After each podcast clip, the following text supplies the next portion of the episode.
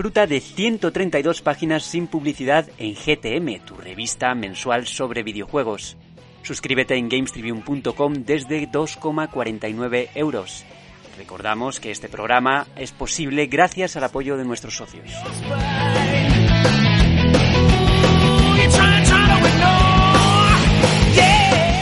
Muy buenas a todos y bienvenidos una semanita más a GTM Restart, tu podcast semanal de videojuegos. Volvemos a estar a pie del cañón en plena cuarentena y queremos darte las gracias por estar aquí a nuestro lado en unos días tan complicados para todos. Cada nuevo episodio del podcast implica una semana superada y eso nos acerca un poquito más al regreso de la normalidad.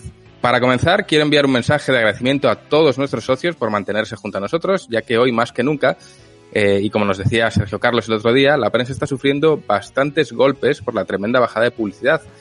Así que desde aquí nos sentimos bastante agradecidos de que nuestros lectores, que son al final de quienes dependemos, sigan junto a nosotros contra viento y marea. Y ya que hablamos de la revista, la siguiente está calentita y en el horno. Este mes vamos con Animal Crossing New Horizons en portada y para qué negarlo, os diré que es una de las portadas más especiales de nuestra historia. Normalmente, a la hora de confeccionar una portada, le damos muchas vueltas al encabezado y creo que en esta ocasión hemos dado con el idóneo. Bajo el titular Quédate en casa, hemos querido enlazar la realidad con el videojuego y dejar un testigo impreso de lo que fueron estos meses. Sin embargo, para todo aquel que prefiera huir de las garras de Tom Nook, también tenemos un tremendo portadón dedicado a Half-Life Alyx, que hará las delicias de todo amante de la franquicia en general y de la realidad virtual en particular. Dicho esto, vamos con las presentaciones. Una semanita más nos acompañan redactores a los que podéis leer todos los meses en la revista. Juanpe, ¿qué tal? Pues que da la casualidad que en la próxima revista yo no tengo texto. Pero tienes muchas cosas que hacer. Como por ejemplo sí, coordinarlas. Pero... sí, pero a los que podéis leer todos los meses. No, todos los meses bueno, no. a ti no, a ti te leen el nombre. Pero bueno, al que sí que van a leer es a Sergio. Sergio Carlos. Muy buenas a todos, un placer estar aquí de nuevo, cuarta semanita consecutiva juntos y cuarta semanita de confinamiento, así que vamos a pensar que ya queda una menos para, Vaya- para vaya volver a la normalidad. tienes. Dime. Vaya pelonchos tienes. Sí, eh, un- una semanita menos, pero para ir a la peluquería. Eso es. y hablando de pelonchos, eh, Rami, bienvenido de nuevo. Eh, hola, eh, ¿y, y mi texto dónde está? En tu texto, tío. Nada, eh, yo ya sabéis, yo aquí no me voy ni con un carcherazo de agua caliente, ¿sabes? Yo soy como esa roña el- en el- la base de la sartén que nunca se va, así que aquí seguiré. Eso es. Y por último, y no menos importante, tenemos a Eli López, que se pasa por vez primera por aquí. Bienvenida, Eli. Por vez primera y yo creo que ya va a ser la última, porque me habéis engañado. Yo no sabía que esto iba a ser videollamada, que lo sepan los oyentes que me están grabando con las pintas que llevo mm, por casa con moño y todo, y yo luego mm, es que me veo que lo van a utilizar esto en mi contra, pero bueno, Hombre, claro, ya está Juanpe sacando fotos. sobre todo por- lo digo por Juanpe. Pero bueno, ya, ya que estoy, pues nada, ya venga, de perdidos al río, vamos para adelante. Eh, gracias gracias por, por invitarme. Nada, joder, faltaría más. Idea de, idea de Rami, que es el que está ahí todos los meses configurando. Bueno, todos los meses, no, todas las semanas configurando. Los meses configura Juanpe la revista. Y por último, el hombre pollo detrás de los micros, pero yo le veo por la cámara. Javi, ¿estás ahí o estás en mute? Javi está en mute. ¿Nos hace señales? Nada, estoy en mute, pero claro, como tengo que desmutear en dos sitios para que se me pueda escuchar, siempre dio un pequeño aviso, así que nada. Eh. Hola, ¿qué tal? El doble mute. Bueno, lo primero, chicos, gracias a todos por venir aquí. Ya sé que es quitaros un trocito del viernes, pero bueno, eh, todo sea por, por nuestros oyentes. Si os parece, vamos a echarle un vistazo al menú del día y ya que los oyentes decidan si se quedan con nosotros o no. En el bloque de actualidad, comenzamos con una de las noticias de la semana. Sony ha presentado DualSense, que es el nuevo mando para la esperadísima PlayStation 5. Y hablando de esperadísimos, desde CD Projekt Red aseguran que Cyberpunk no va a sufrir ningún tipo de retraso a pesar del panorama actual con casos como el más reciente que es el de The Last of Us parte 2. Asimismo vamos a hablar de Valorant, que es el nuevo título de Riot y acaba de lanzar su beta cerrada y además sus cifras están alcanzando un éxito rotundo. Mientras tanto, por su parte, Project X Cloud ha lanzado su beta en España y Xbox ha presentado un nuevo rediseño de interfaz previo a Series X, algo que además mm, tengo bastantes ganas de hablar del tema. Para terminar, vamos a hablar de que Stadia Pro se podrá probar gratuitamente durante dos meses. En la sección de debate nos vamos a lanzar a la piscina con los nuevos mandos de la próxima generación y debatiremos sobre cuál nos gusta más y qué echamos en falta en cada uno de ellos. Y del futuro más inmediato vamos a ir al pasado más recordado de mano de nuestro querido Javier Bello, que va a poner punto y final a sus aventuras como ninja en Tenchu. Entrando en la recta final, no nos vamos a olvidar de nuestro queridísimo Caspómetro, y en esta ocasión comienzan a fluir rumores acerca de un supuesto Resident Evil 8. Para cerrar, como no, vamos a contestar a todas vuestras preguntas, comentarios y os vamos a contar a lo que estamos jugando. Si te gusta lo que tenemos hoy para ti, quédate y haznos el favor de considerar suscribirte a GTM desde tan solo 2,49 euros al mes sin ningún tipo de compromiso. Nosotros no dependemos de publicidad, sino de personas como tú que nos oyes y nos brindáis vuestro apoyo. Dicho esto, te saluda Juan Tejerina, a los mandos Javier Bello. Empezamos.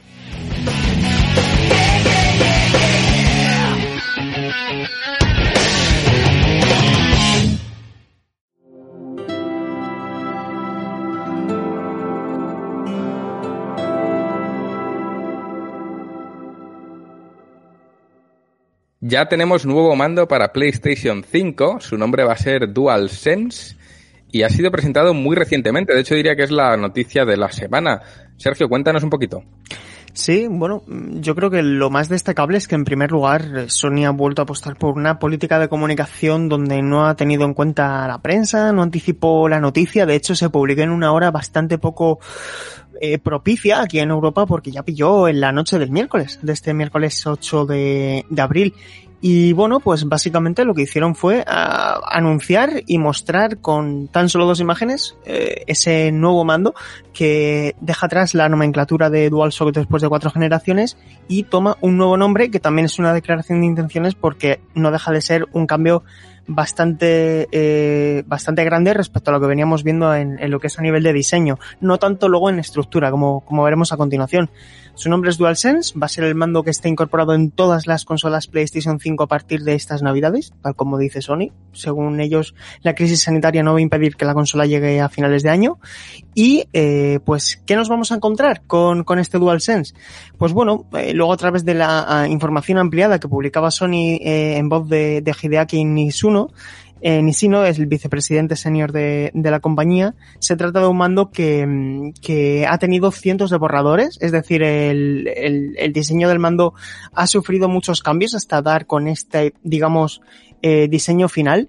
Y a nivel de características, aparte de ese color blanco que yo creo que deja a lo mejor entrever que podemos encontrar una consola blanca, bueno, lo veremos eh, luego, va a ser eh, un mando con batería recargable, al contrario que el de, que el de la competencia, alimentación USB, USB-C, que garantiza mayor velocidad y que esperemos también eh, de una mayor autonomía. Eh, sustitución del botón Share por el botón Create, que ellos dicen que va a permitir que esas funciones de compartir tanto capturas como gameplays se amplíen y vayan más allá. Luego lo veremos también. Se mantiene el panel táctil, pero la iluminación ahora va a estar en los laterales. Los gatillos L2 y R2 ahora tienen un nuevo ángulo, tienen resistencia y una retroalimentación áptica para, por ejemplo, sentir cuando vamos conduciendo sobre el barro o sobre el asfalto. Micrófono y altavoz incorporados eh, con jack 3.5 podemos conectar de serie los auriculares que tengamos y así a grandes rasgos y de manera resumida esto es un poco lo que lo que nos encontramos. Por lo demás lo que es el diseño del, del mapeado del chasis respeta las líneas de DualShock es decir el control simétrico en vez de asimétrico para el joystick izquierdo. Y no sé chicos qué sensaciones os transmite a vosotros este DualSense pues estoy viendo a Rami levantar la mano, así que Rami, pilla mando. Eh, pues nada, pillo mando. Eh, nada, yo sobre opinión o sobre lo que veo que tiene o lo que le falta a lo mejor, pues igual si queréis nos, nos esperamos para más adelante. Yo solo pues eh, eso, quería hacer hincapié en ese anuncio, es decir, eso se realizó de manera civilina, nadie se lo esperaba, o sea, fue una entrada en un blog de PlayStation oficial y con un par de fotos donde daban detalles. Y, y joder, yo quiero creer que eso fue en respuesta al evento que tenía Xbox también el mismo día, eh, que hacían un ensayo de, de Xbox que creo que ha pasado sin pena ni gloria, ¿vale? O sea, eh, estos formatos Xbox creo que todavía no los tiene totalmente dominados y, y PlayStation ha aprovechado desde el silencio que está y, y, mucha gente a la espera de un mínimo ápice de noticia por su parte sobre la nueva generación y sobre todo en el mando, que es donde creo que tenían bastantes deberes por hacer. Y, y, bueno, lo han aprovechado y creo que la jugada les ha salido redonda. Y, yo que queréis que os diga, la primera impresión viendo este mando es que han tomado nota de muchas cosas, se han arriesgado, porque creo que es abandonar un diseño que les ha acompañado mucho tiempo y, en cierta medida lo han abandonado. Y, bueno, que, que pinta bien, que por lo menos Sony escucha un poquito, pero un poquito. A ver, yo por lo que he visto tampoco no me parece una gran revolución en el mando ni mucho menos, ¿eh? Me recuerdo que el único intento que ha tenido Sony de evolucionar ahí ha sido el de PlayStation 3, aquel famoso boomerang que se llegó a presentar y nunca en la vida vio la luz. Pero por lo demás lo veo muy similar al, al, al mando. Me recuerda un poco a estos mandos que hay de Nacon y tal, que son así más aerodinámicos, pero la posición de los botones es la misma, los elementos es el, el, el, prácticamente el mismo, han cambiado el tema de la luz, pero yo creo que ese tema ni siquiera nunca llegó a ser explotado como tal, hay gente que incluso lo encuentra molesto porque se refleja en la pantalla y, y no le gusta. Y por lo demás, mi única gran duda es el botón Create este nuevo que hay. Eh, si funcionará bien o funcionará como el actual, que tú quieres sacar un pantallazo y te saca un pantallazo de 5 segundos después de cuando lo has pulsado, que eso es un, es un rollo. Pero eso depende más del software que del propio hardware, o sea que no sé, Cuéntanos, Sergio. Hay un par de cosas que a mí me suscitan dudas y no quiero empezar ahora con el debate, que solo hablaremos a continuación. Mm. Eh, creo que eh, Sony mmm, efectivamente ha apostado por una, por una comunicación para mí escasa, porque yo creo que dos imágenes son escasas y os, os digo algo fácil. El, el hecho de confirmar algo tan importante como es la inclusión de un puerto para auriculares, no se ve en las imágenes. ¿Por qué no lo comunicas? Desde el momento, ¿no?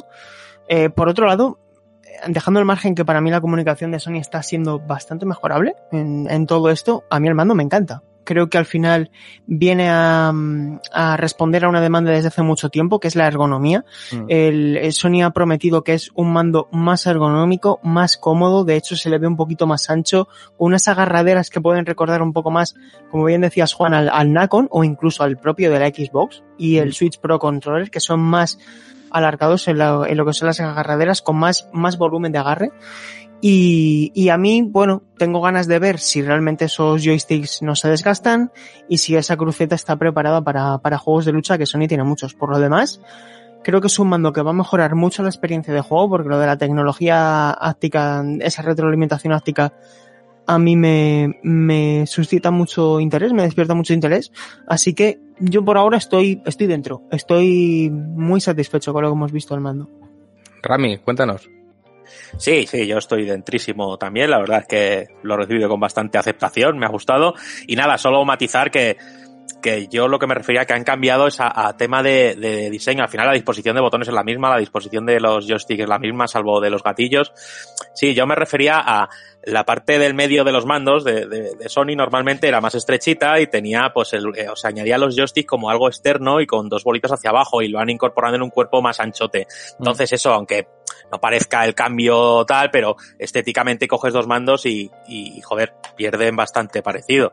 El, resto, pues han, han, asegurado lo que ya tenían, incluso han añadido unas cosillas que es como ese micro incorporado en el mando, que es que no se le está dando tampoco mucha importancia, pero yo creo que, que puede molar bastante, incluso no sé si llegará a poder admitir ciertos eh, comandos de voz como si fuera una Alexa, es decir, PlayStation, enciéndete, y cosas así, ¿sabes? Que ya se podía hacer, pero ahora desde el mando. Incluso puedes mantener conversaciones de voz solo con el mando eh, que tiene el auricular y el micrófono. No será la mejor manera para mantener la comunicación en una partida, pero bueno, le veo posibilidades incluso pues para añadir mecánicas a futuros juegos o, o yo qué sé, mm, yo ya quiero ir por ahí, pero claro, la creatividad ya depende de, de desarrolladores y, y, no tanto a lo mejor de, de Sony, pero creo que han dado posibilidades de sobra para hacer muchas cositas con este nuevo mando y, y a ver qué pasa.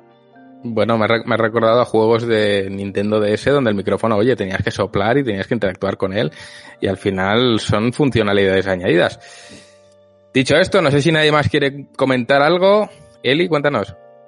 Bueno, de hecho, estaba dudando si, si pedir la vez o no ahora, porque como has dicho que, que luego hablaríamos más sobre los mm. mandos, pero yo quería puntualizar una cosa, escuchando lo que decís, no, no llama la atención que también, lo habéis mencionado, ¿eh? pero que hayan cambiado el, el nombre del botón share, que ahora se llame create, y porque yo dije en un principio, estoy pensando ahora, yo dije, bueno, vale, pues nada, será, nada, le das al botón y lo que has dicho tú, nos hará una capturita y nos llevará directamente a la red social para, para um, compartir lo que sea, ¿no?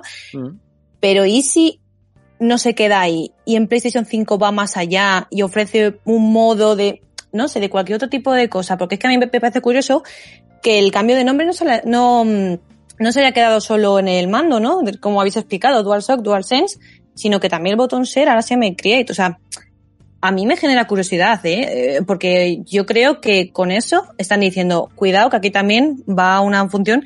Y es que me, me resulta muy curioso que la gente no le, no le llame tanto atención, que se esté quedando en el diseño, en que sea más compacto, menos compacto no sé, mm, a mí me, me, gusta fijarme ese tipo de cosas y, oye, cuidadito que por ahí también pueden ofrecer algo interesante. Y aparte de eso, yo, yo quería puntualizar que mm, yo creo que la gente, a la gente lo que le está pasando es que eh, con, el, con el mando, con el DualSense, que le está impactando muchísimo el color, porque cuántas consolas se han presentado en la historia de, la, de los videojuegos en color blanco. Yo creo que eso es lo que está pasando sobre todo, ¿no?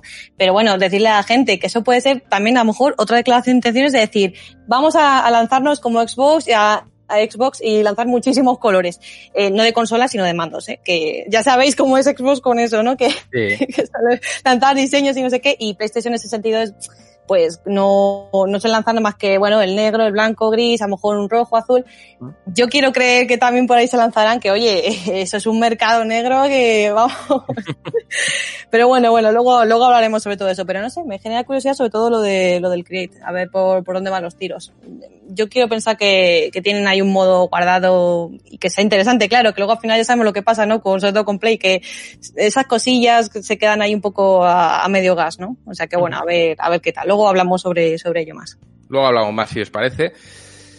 Porque, bueno, estaba viendo a Juanpe ahí en el chat poniendo Wii 3DS, hablando de las consolas que se han lanzado blancas. Se han lanzado unas cuantas, yo me acuerdo de Dreamcast también. Bueno, luego, luego las repasamos si, si queréis. Pero vamos a dar un saltito a CD Projekt Red, que les tenemos también en la parrilla, y es que, bueno, aseguran que Cyberpunk no va a sufrir ningún retraso. Y dentro de la, de la pandemia de retrasos que hay ahora mismo, creo que es como arrojar un poquito de luz a gente que ya está empezando a, a verse muy triste por estos retrasos. Cuéntanos, Sergio. Sí, eh, bueno, a tenor de todo lo que está sucediendo con la crisis sanitaria del coronavirus y que medio mundo está paralizado, es decir, no está habiendo ni producción, ni distribución, ni ensamblaje, ni nada, ni intercambios internacionales, pues eh, Adam eh, el CEO del estudio polaco, lo primero que ha querido dejar claro es que eh, CD Projekt Red es un estudio con, mucha liquidez. Es decir, que es un estudio que desde principios de marzo aplicó el, el, teletrabajo. Se intuye, por lo tanto, en sus palabras que en lo que sea el equivalente en, en el país eh, polaco no van a hacer un ERTE, es decir, que todo el mundo, toda la plantilla, que recordemos son varios eh, centenares ya, están trabajando con normalidad y que el, el, el, desarrollo está viento en popa en el sentido de que es que el juego está prácticamente finalizado. Yo, sinceramente, después de leer sus palabras, mmm, por la argumentación que da, creo que sí es fácil que el juego finalmente se lance este año. No sé si tanto a lo mejor en septiembre nos esperan un mes por una cuestión logística, ¿vale? Pero ¿qué quiero decir con esto? Que si el juego sufre un retraso, no será tanto porque no esté listo el desarrollo, sino por una cuestión logística, porque está diciendo varias cosas en su en el comunicado que emite eh, CD Projekt y es que el teletrabajo no está impidiendo que el desarrollo avance con normalidad, y que la estrategia que están utilizando a nivel económico para evitar endeudarse eh, es correcta, es decir, ellos siguen teniendo ingresos. De hecho, las ventas de, de Witcher 3 atestiguan que el, que, el, que, que, el, que el estudio está teniendo un caudal económico suficiente para sufragar estos posibles problemas que, que, que, traiga consigo la crisis y que el estudio está trabajando con normalidad. Entonces, que no cunda el pánico. El juego sigue programado para, para el, para el mes de septiembre, para concretamente el 17 de septiembre y, ojo, eso también lo podemos añadir, PlayStation 4 y Xbox One, porque también ha habido cierta especulación de, oye, pues si hay algún tipo de retraso, se lanzará simultáneamente una eh, eventual versión para PlayStation 5 o Xbox Series X. Por el momento no. Por el momento esa versión sabemos que en Xbox Series X va a llegar de manera automática a través del Smart Delivery de la consola de Microsoft, es decir, que si tú compras el juego en Xbox One lo vas a poder tener de forma automática con la versión mejorada de Xbox Series X o que si lo compras en o viceversa, es decir, es algo con carácter retroactivo y que es inteligente. Tú lo tienes comprado una vez y lo descargas en la consola que mejor se adapte a, tu consola. Así que aquí es más la incógnita de PlayStation 5, cómo trabajan en ese respecto con la retrocompatibilidad, pero que no cunda el pánico. Según indican, Cyberpunk sale en septiembre. Pues oye, ni tan mal. Rami, cuéntanos. Eh, bueno, a ver, eh, puede que a, más de uno le haga sospechar o decir, bueno, pero, pero ¿por qué, qué, ganas hay de, de, decir que sí va a salir, que no va a haber problemas cuando a lo mejor no se puede asegurar eso? De cierta manera, ¿sabes? Todavía hay, hay regiones, a lo mejor eh, en nuestro país, pues la cosa ya está en la época mitad para abajo, eh, esperamos, y claro, pero creo que, que en Estados Unidos la cosa está pegando ahora mismo en su punto más fuerte y todavía falta por llegar muchas cosas. Pero, en fin, oye, yo no sé por qué, pero creo que hasta tienen en la cabeza que si llega septiembre y no pueden asegurar una distribución física del juego como ellos quieren, no sé, me da la sensación que CD Projekt Red es de estas empresas que, que hace, que toma ciertas medidas y que a lo mejor puede ser que, incluso cuando llegue el lanzamiento y si no se puede asegurar, incluso faciliten el acceso al juego de manera digital. Y no sé por qué me da ese, ese pálpito, ¿sabes? Incluso para no tener que eh, recoger cable y decir, bueno, dijimos en septiembre, pero tal. No, yo creo que incluso se van a atrever y, y, teniendo un músculo económico detrás como el que tienen debido a las ventas de que, que, que últimamente todo lo que sacan o lo que sacaron en su día y lo sacan en otra plataforma sigue arrasando yo creo que les puede dar incluso esa posibilidad y, y seguir labrándose esa imagen como de, de, compañía querida por el público, a pesar de los, casi, de los casos de crunch y demás, pero la gente tiene muy alta estima de Project Red, entonces podría darse incluso esa situación. Mm, Juanpe, cuéntanos. Yo lo que creo además que, que está pasando es que se ha generado un, un clima de, de de duda, ¿no? De incertidumbre ante todo lo que está por venir y yo creo que al final eh, a ellos les eh, como que tienen la, eh, la labor o el deber de salir a decir, oye, está la cosa eh, complicada, pero ahora mismo hasta el lanzamiento del, del juego quedan bastantes meses todavía por delante y, y para tranquilizar un poco, que también puede afectar, supongo que a, a que no haya más ventas o a que haya cancelaciones, que no sé si, obviamente creo que hasta septiembre, pues yo supongo que no harán como con Final Fantasy, que para cuando empezaron a, a hacer esa, esa, ese reparto escalonado ya habían cobrado el total de las, las ventas a los, a los, a los compradores, pero supongo yo que si ahora mismo se pusiesen a decir que, que no saben exactamente si va a salir en septiembre eh, o, o qué va a ocurrir y crean más dudas, pues supongo yo que se puede crear un efecto rebote y que haya cancelaciones. En plan, pues mira, si va a, va a terminar saliendo en... Y no te estoy diciendo que se vayan a noviembre ni a diciembre, que a lo mejor seguramente, en el peor de los casos, por poner una escena, eh, se vaya a octubre. O se retrasa un par de semanas, pero si eso va a crear, que ya ha habido casos, como hemos comentado, creo que el, eh, nosotros esto creo que yo lo he comentado con, por ejemplo, con él y lo he comentado. Eh, gente que por el hecho de no recibir el juego al mismo tiempo que otra persona, cancela el juego. Esto, esto ha pasado. Por lo tanto, eh, a lo mejor precisamente para evitar un mal mayor, es decir, bueno, eh, estamos a la espera de lo que puede pasar, pero nuestra intención es lanzarlo en, en septiembre. Eh, porque al final la gente con lo que ha pasado con The Last of Us, que es un titán, ¿no? Es un, el juego, uno de los juegos de, de 2020, que se haya retrasado, eh, eso indica que no hay juego que tumbe al coronavirus en caso de que se extienda el, en el tiempo esta, esta pandemia. Así que yo creo que al final que como están haciendo, como están haciendo Xbox y también en PlayStation, en el caso de las consolas, van a salir, van a salir. Creo que tienen el deber de tranquilizar para su propio beneficio futuro, creo yo.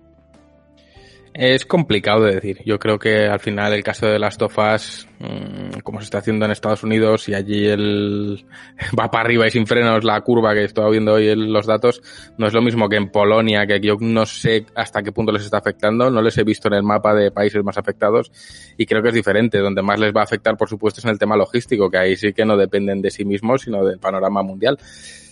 Pero bueno, si os parece, cambiamos a algo más alegre. Y es que ha salido ya la beta cerrada de Valorant, que es lo nuevo de Riot, y está apuntando a, a gran éxito viendo las cifras que tiene. Juanpe, cuéntanos tú un poquito más de esto. Yo tengo que decir que estas noticias a mí me llaman muchísimo la atención porque al final es una forma de interpretar datos muy distinta mm. a lo que es convencional, ¿vale? Valorant, para el que no lo sepa, es lo nuevo de, Riot Games, de los creadores de League of Legends, ¿vale?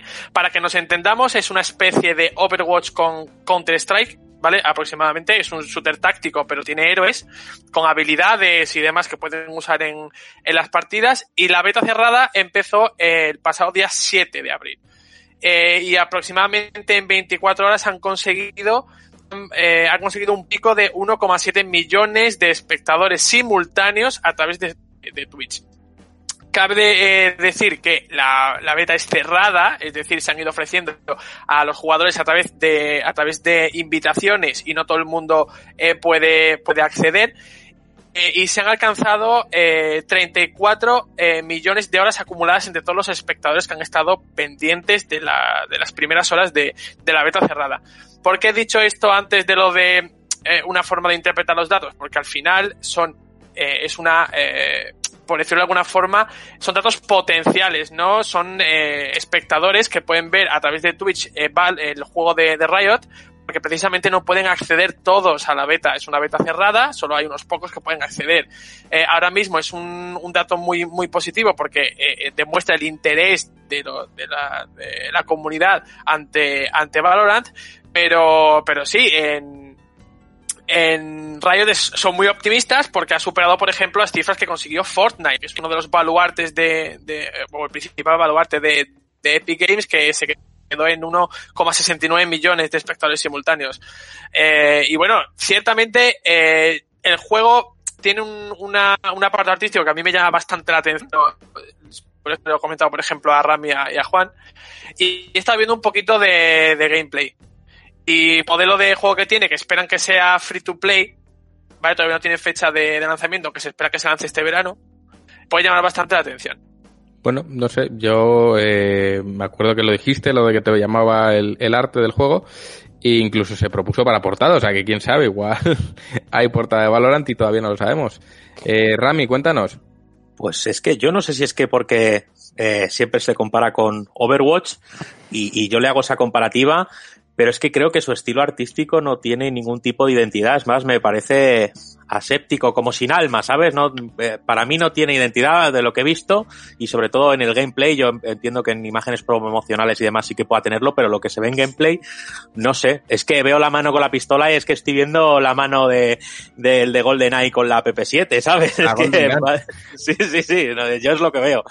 Pero bueno, a ver, eh, esto viene de Riot, eh, esto viene de League of Legends, esto genera un interés eh, de base, o sea, eso es así. Entonces, claro, eh, es normal que tengan esas cifras. También es normal que tengan esas cifras porque eh, se abrió un cupo para acceder a la beta cerrada y si querías acceder a esa beta que ya tiene mucha gente interés, pues tenías que acumular ciertas horas de ver a ciertos streamers a los que ellos te dirigían, como uno de ellos es Ibai, ¿vale? Para que poder entrar en el sorteo o bombo, lo que sea, para poder recibir la beta cerrada. Entonces, ¿qué han hecho? Vamos a, a forzar a la gente a que acumule horas en Twitch y esto da unas cifras de la hostia que hoy en día son usadas como un indicativo de ojo lo que se viene, ojo lo que se viene. Está claro que se viene algo importante, pero que, bueno, que esas cifras creo que han sido infladas aposta, o sea, bueno, no aposta, es decir, la gente tiene ese interés, pero se ha forzado a la gente a, a, ver ese juego por Twitch para poder acceder a él. Entonces, bueno, una jugada pues muy buena, que la gente diga. Hostia, yo me, no lo sabía eso, ¿eh? me he quedado flipando. O sea, tienes que comer horas de, de un señor que no está sano jugando para que... Oy, oy, oy, oy, oy, qué sinvergüenzas. No, yo el único Twitch que consumo es ver a un señor que no está sano cocinando, pero pegando tiros genéricos no lo veo yo. sí, eh, eso es. Eh, entonces, bueno, como creo que al final eh, lo que es el, el juego en sí y, y, como puede ser League of Legends y demás, está muy ligado a Twitch, a muy a ver las retransmisiones y demás, pues han aprovechado esa baza. Pero sí, sí, tú si quieres poder acceder al sorteo de la beta cerrada, pues te tienes que tragar cierto contenido de cierto señor que te dan ellos una lista y ya está. Seguramente si te interesa el juego, si te interesa League of Legends, ya te interesará ese señor y lo ibas a ver casi seguro que sí o sí, pero aún así ha podido inflar un poquito esas horas de visionado y esos millones de reproducciones. Que luego han servido muy bien para mandar una nota de prensa muy chula de la que todos los medios se hagan eco y aquí estamos hablando de ello. Eh, voy a dar paso primero a Sergio, luego a Juanpe, que veo que están ahí los dos con, con la mano levantada, y rescatar las palabras de Javi, que ha dicho por el chat que a él también le parece un juego carente de, de alma totalmente. Eh, Sergio, cuéntanos. Sí, eh, bueno, que es un éxito es algo objetivo. Eh, los datos están ahí, ha tenido un recibimiento espectacular, pero a mí había un dato que me interesaba conocer y es si esto era un caso Apex Legends en su debut. ¿A qué me refiero? Electronic Arts, si os acordáis, cuando lanzó Apex Legends, lo hizo sin ningún tipo de anuncio de por medio, lo lanzó y, y ahí se quedó también con unas cifras impresionantes. ¿Cuál fue el matiz? Que luego eso empezó a caer muy rápido, si es verdad que ahora tiene sus 50 millones de comunidad, que es un juego perfectamente asentado a otro nivel respecto a, a Fortnite, que juega en otra liga, pero sí que se ha logrado consolidar dentro del género del Battle Royale. ¿Qué pasó? Que la inversión inicial de Electronic Arts fue masiva. ¿A qué me refiero? A que pagó a muchísimos influencers para que empezasen a retransmitir el juego. Es decir, esas cifras eran artificiales, no eran reales, no eran orgánicas porque al final había dinero de por medio, estaban cogiendo, imaginaos, cogen al Rubius y claro, a lo mejor el Rubius está aportando 300.000 visualizaciones simultáneas de ese millón y medio de manera, digamos, no real, ¿no? Sin embargo, eh, Blizzard, ah, o sea, Blizzard, perdón, eh, Riot Games ha dicho que no han pagado a nadie y que todas las cifras de visualizaciones están siendo completamente legítimas. Es decir, yo creo que este juego, viniendo de la gente de la que viene y teniendo en cuenta que estas cifras no están intervenidas por nadie, eh, ojo porque puede llegar para quedarse ¿eh? y puede ser un pelotazo cuando se lance en verano. Yo personalmente no es mi tipo de juego, pero creo que mm, también lo han diseñado con, con la idea de que se puede ejecutar en cualquier ordenador. Tiene unos requisitos mínimos súper bajos y por eso a lo mejor tampoco llama tanto la atención a la vista porque no lo busca, sino que busca ser más accesible a todo tipo de PC y poder ejecutarse en, pues eso, en cualquier ordenador, en una tostadora, como se suele decir. Mm. Yo nada, solo hacer un inciso que a mí me extraña que no se haya pagado cuando la propia Riot manda un mail, te da una lista de personas, te dice tienes que ver a este señor. vale, yo directamente no habrá un dinero, pero puede ser que haya muchas promesas detrás o cosas. Entonces, algo habrá, ¿no? si no, no, no, no, no cuadra. En plan, ves que mucha gente está retransmitiendo esto, no, ver a esta gente.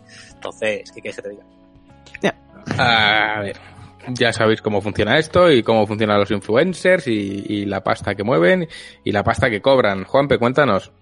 No, no, no, no cuento nada porque las cosas que iba a decir las han dicho Sergio y Ramiro, o sea que no ah, puedo sí, bueno, decir pues nada ahí más. te vas a quedar. Pues pasamos a otro temita. Que ni más ni menos Project X Cloud ha lanzado su beta en España y además Xbox ha presentado el rediseño de interfaz. Vale, pues, eh, cuéntanos. Sí, bueno, rápidamente, que aquí tampoco hay mucho que comentar. El servicio de la nube de Microsoft, que al final esto que no se confunda con el Xbox Console Preview ni con el Share Play de PlayStation 4, el Remote Play quiere decir que al final, digamos que eso lo que hace es que a través de la señal que emite tu propia consola la puedes eh, trasladar a un dispositivo móvil, aquí sin embargo esto es un servicio en la nube. Por lo tanto, tú te conectas directamente a una a, a, un servidor que tiene que tiene en este caso Microsoft de la nube y puedes jugar de manera simultánea, inmediata, tal como lo puedes hacer con Google Stadia. ¿Cuál es la diferencia? Que Microsoft, sin darle demasiado bombo, está proponiendo un sistema que funciona de maravilla, que la beta funciona realmente bien, ya se puede probar en Android, eh, todavía no en España, pero va a llegar próximamente, está al caer, y tiene más de 50 juegos. De hecho, yo me puse a contarlos en una pieza y hay 97.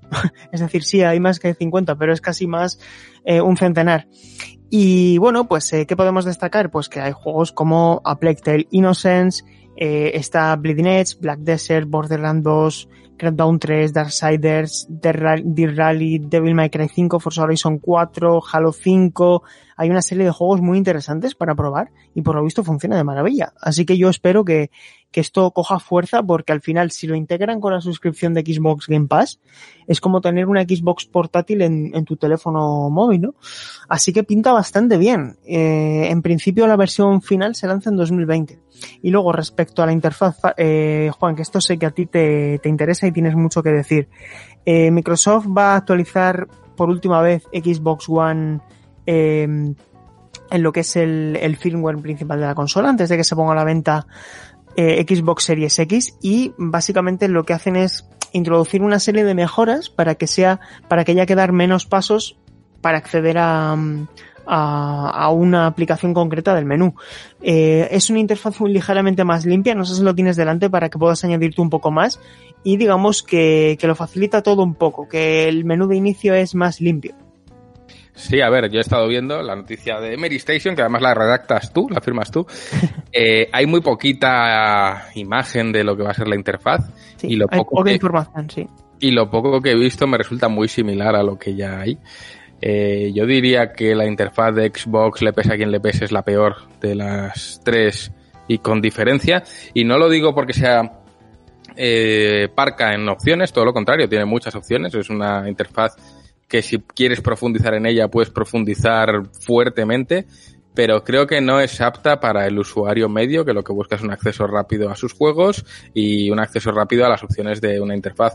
Cuando en Xbox quieres, yo que sé, el otro día yo estaba intentando modificar el sonido para que sonase por los cuatro altavoces y demás, y me costó llegar a la opción. Es, digamos, poco intuitiva, tiene muchas opciones, no está bien jerarquizado el contenido, de manera que prácticamente todo tiene la misma relevancia hay opciones que deberían ser más relevantes que otras, y navegar por ella realmente es un tedio. Yo lo que he visto de esta nueva interfaz, no la he probado todavía, me encantaría poder probarla, pero creo que es que Microsoft siempre ha tenido un problema con sus interfaces. Ya lo tuvo, lo- los lleva teniendo desde, desde Windows, este que subo con la, con la interfaz Metro que se llamaba, Sí. Que eran todo cuadraditos uno detrás de otro y además creo que se llegó a aplicar a Xbox esa, esa interfaz o algo muy parecido.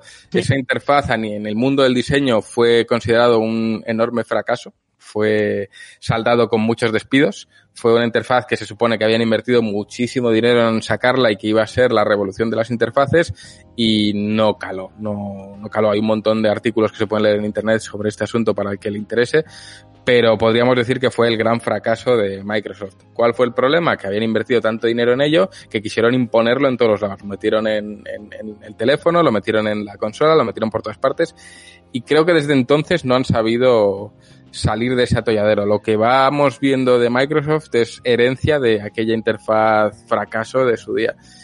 Y ya os digo, lo que he visto, lo que he podido ver y he estado viendo el vídeo de este señor ahí despiezando la consola y todo, eh, no me aclara dudas. Yo creo que lo que mejor podría hacer Microsoft es tumbar toda la interfaz tal cual, no seguir parcheando la que ya tienen, sino hacer una nueva que sea mucho más accesible. Tú ves la interfaz de Nintendo Switch y es que la usa un mono.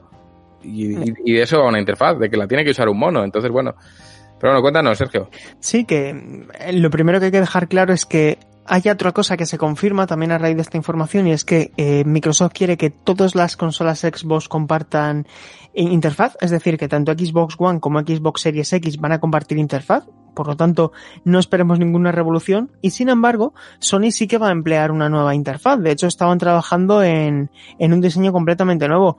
Yo he de decir que si bien ni el de Play 4 ni el de Xbox One me parecen los mejores diseños, el de Play 4 me parece infinitamente más usable, Mm. más accesible y más fácil de utilizar. Mm. Es decir, yo creo que al final se perdieron mucho Microsoft con lo de TV, TV, TV, Sports, Sports, Sports y al final eh, para mí es Además tiene muchísimo lag, sigue teniendo mucho lag, por mucho que lo hayan mejorado. Es un diseño que te obliga a tener lo de los inicios, esto que puedas poner el juego que te... O sea, tú en Xbox puedes instalar un juego y no se te pone directamente en el menú eh, principal. Tienes que ir a, a pinchar el botón de Xbox, abrir juegos y buscarlo ahí. Es decir, sigue teniendo yo creo también, Juan, una serie de problemas de, de accesibilidad, ¿no? De inmediatez que tienen que solucionar. Yo también se, hubiera sido partícipe, hubiera preferido empezar de cero, eh, a hacer un- un- una interfaz completamente nueva para tu consola que se supone que también va a ser completamente nueva. Totalmente. A ver, al final, eh, es que lo, lo peor que se puede hacer en, en en este terreno, en el terreno del diseño, es creer que lo que no funciona a base de parchearlo y de remozarlo va, va, va- va a acabar funcionando. Eso es tener una fe eh, de la hostia. Puedes pensarlo la primera vez, pero cuando llevan muchas iteraciones, como es este caso, creo que está demostrado que esa interfaz no funciona como debería funcionar. Eh, están muy enfocados, yo creo que en un modelo muy cercano al PC, donde hay varias opciones, vas haciendo clic, tal, tal, tal, pero es que esto se maneja con un mando. Y con un mando no le pidas al usuario que haga más de cuatro acciones para entrar en un sitio, para pinchar y dejar el juego clavado al inicio, tal. Ese tipo de cosas en un PC funcionan. Yo creo que una consola sobremesa no, creo que el mejor ejemplo de interfaz que hay ahora mismo lo tiene Nintendo Switch. Eh, facilísimo navegar a través de ella, facilísimo navegar a cualquier opción eh, y creo que tienen que seguir por ahí. ¿Por qué? Porque el concepto de Nintendo Switch es, el, es mucho más cercano al de un teléfono móvil y el concepto de Xbox es muy cercano a un PC de sobremesa. Entonces, mmm, diría que un usuario de consola está más cerca a un móvil que a un, que a un PC, pero bueno. No tengo datos sobre la mesa para saber qué tipos de usuarios son, e igual me equivoco y el usuario de Xbox es nativo de PC, pero yo lo dudo porque el usuario de PC se queda en PC, no, no se pasa a Xbox. Dicho esto, ¿alguien quiere comentar temas de interfaz? Todo el mundo niega con la cabeza, me he quedado solo hablando de interfaces. Pues pasamos a la... Sí, bueno, sí, es que no, eh, ¿para qué vamos a hablar? ¿Para ensuciar? No, pero al, re, al revés, yo creo que al final que hable yo, que hago interfaces a nivel profesional, pues vale. Pero si hablan los usuarios, que son hacia los que yo tengo que hacer las interfaces, son los que realmente validan si un trabajo de interfaz está bien hecho o mal. Pueden venir aquí 40 millones de expertos a decirte que, que la interfaz de Xbox realmente es la hostia, aunque tú no lo sepas, que eso es muy propio de un diseñador, decir, esto es la polla, aunque tú no lo sabes apreciar. Pero la realidad es que el usuario lo tiene que validar y yo he, he leído un montón de quejas sobre la interfaz de Xbox y, y me suena, Rami, que tú cuando la compraste, eh, tu primera experiencia fue me cago en la puta, ¿dónde me he metido? Sí, sí, y es que creo que es algo no conozco a nadie que ha dicho, ah, pues yo encendí la consola por primera vez y puse bien las cosas y supe bien dónde tal.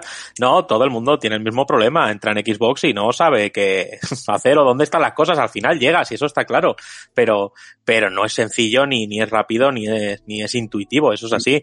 Entonces podríamos resumir que como que la de PlayStation con sus carencias también puede ser la más bonita, ¿vale? La más agradable a la vista, además con todos estos temas dinámicos que les meten y demás. Entonces, bueno, la gente por ahí entra. La Nintendo Switch yo creo que es la más usable, pero la más aséptica y que parece eso eh, un diseño soviético, la interfaz de, de, Nintendo Switch, pero funciona porque es mm, súper clara y súper intuitiva. Y la de Xbox, pues eso, que le pasa que a lo mejor como un teléfono Android, que siempre se dice que sí, mucha personalización, pero a veces cuesta llegar a las cosas, entonces creo que ahí tenían deberes que hacer y no sé yo si están tomando nota de todo. Falta por ver mucho, pero vamos, no sé yo si Xbox ahí va a dar el gran cambio. Yo tengo la sensación de que no, de que se mantienen en sus 13 y, y aunque no lo crean, una interfaz puede marcar la diferencia entre éxito y fracaso. Pero bueno, Javi, cuéntanos que querías entrar. Eh, básicamente es eso, o sea, recalcar eso y comentar que también se ha pasado un poco por alto que, por ejemplo, Windows 8 fracasó estrepitosamente mm. debido a esa interfaz. Porque es lo que tú dices, mm. que la quisieron imponer en todos lados. Y yo me acuerdo que la gente se instalaba Windows 8 porque fue tan catastrófico que regalaban la actualización para Windows 10. Y mucha gente sí. aprovechó para cogerse Windows 10, ¿sabes? Oficial, utilizando eso. o sea, llegados a, hasta ese punto te das cuenta de que, joder, aquí está fallando algo. Cuando lo que tú dices, que sí, que un profesional del diseño te puede explicar con peras y señales por qué esa interfaz es la hostia, por qué ese cuadro está ahí, por qué ese color, por qué esa tipografía. Pero claro, el usuario medio de eso no tiene ni pajolera idea. El, el usuario medio solo quiere facilidad de uso, que sea intuitivo y que para su entender sea bonito. El resto no importa tres carajos. Entonces, al final, un buen diseño es el que sabe satisfacer a ese, usuario, pienso yo. Totalmente, Javi. Eh, bueno, es que Javi, para los oyentes igual no lo saben, Javi es diseñador también y de esto sabe un poco. Y iba a decir yo algo, ya por rematar, una buena interfaz no tiene que dar opciones infinitas al usuario, no, no consiste en darte opciones eternas. El buen diseño tiene que saber qué opciones necesitas y saber estudiar, pues mira, esto el usuario no lo necesita, esto no, esto no y esto no. Entonces, saber acotar en qué rango de opciones se va a mover y ofrecérselas bien. Y vamos a por la última, si os parece. Stadia Pro se va a poder probar, bueno, se puede ya probar gratuitamente durante dos meses. Juanpe, ¿la has probado ya? No, no lo, no, lo, no lo he probado todavía. No lo he probado todavía, pero creo que eh, el que haya estado atino, pues lo, lo puede, puede aprovechar.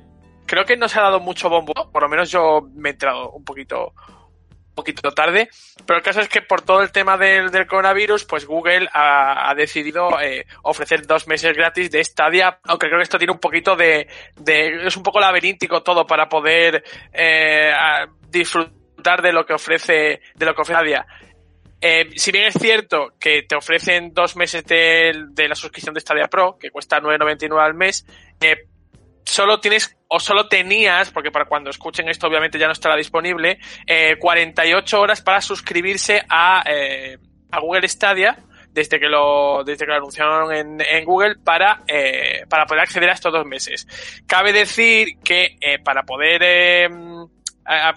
pues, jugar en Stadia, primero te tienes que registrar, que eso ya eh, es una primera barrera que el usuario tiene que salvar eh, para, para poder eh, pues elegir una suscripción, ¿vale?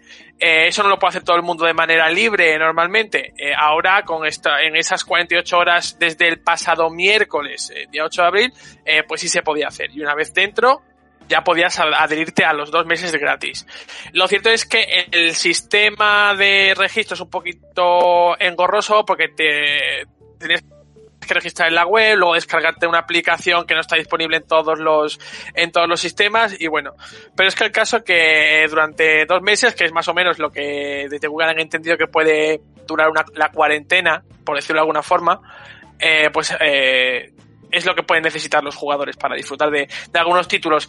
Eh, algunos están disponibles de manera gratuita en Stadia Pro, como por ejemplo Guild, que es de nuestros compis de, de, de Tequila. Y bueno, recordar además que tenemos un sorteo con ellos. Vale, yo aprovecho ya aquí meto la, la public, e incluso para cuando nos estén escuchando, todavía no ha terminado el sorteo, ¿vale? Que es hasta el día 16, así que su comparten una una, una captura de Guild de, en Stadia, eh, contestan al tweet del, del sorteo y ya se pueden llevar un lote chulo de, de merchandising y una revista de GTM de, de diciembre con la portada de Guild.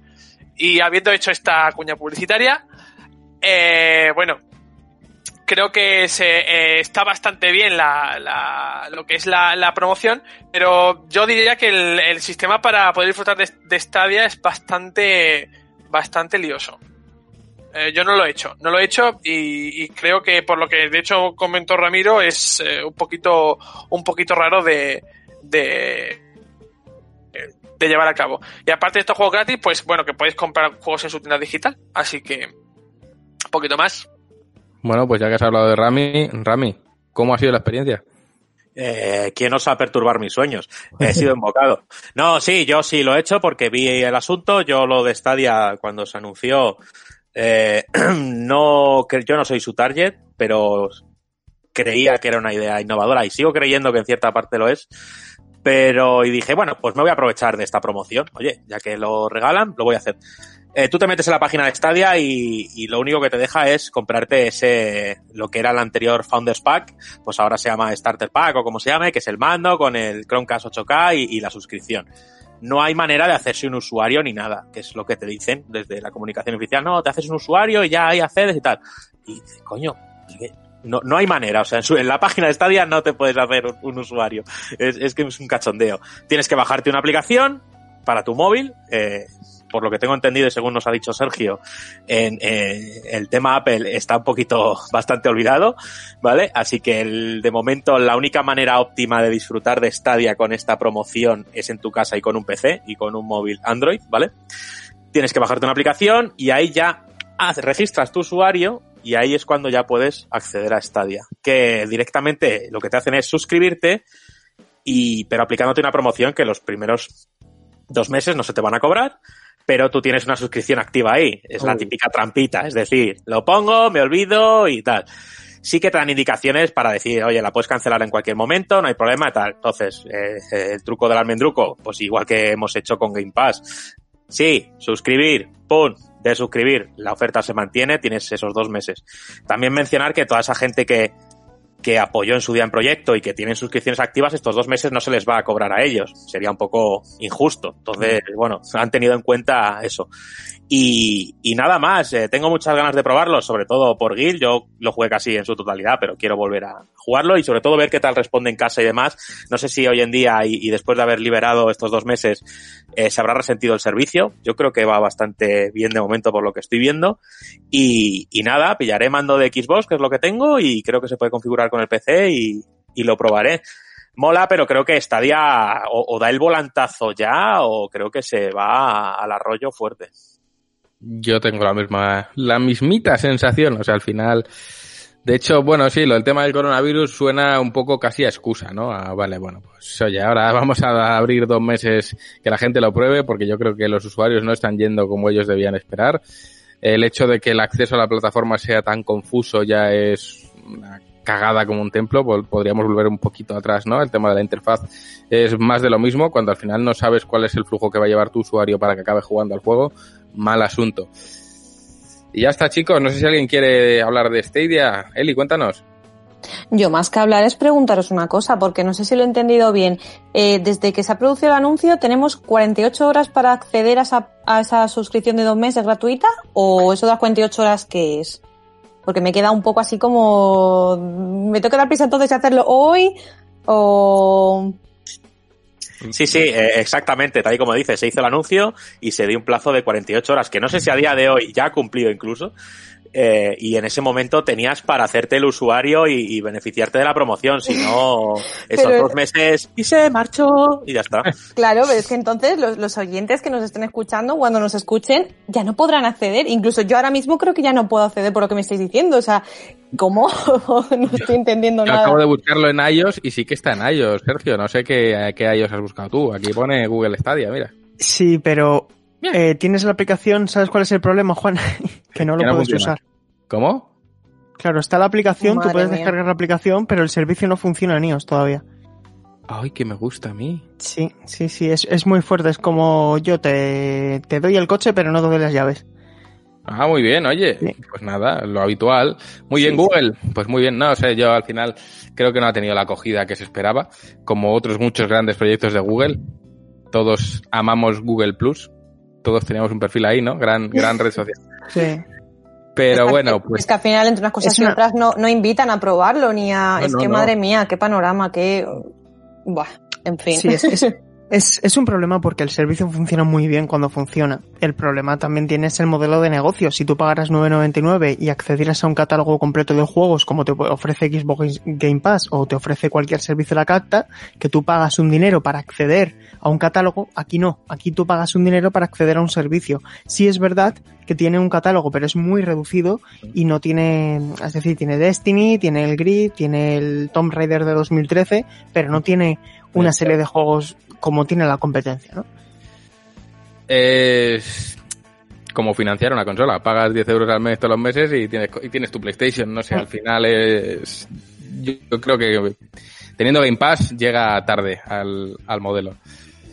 Pero bueno, creo que hemos acabado con el bloque de actualidad, más o menos en tiempo según lo que teníamos planeado. Enhorabuena a todos, celebrémoslo juntos. Vamos a dar paso al melocotonazo musical que esta vez lo propone Rami y es Psycho Killer de One Bad Son y volvemos con el debate.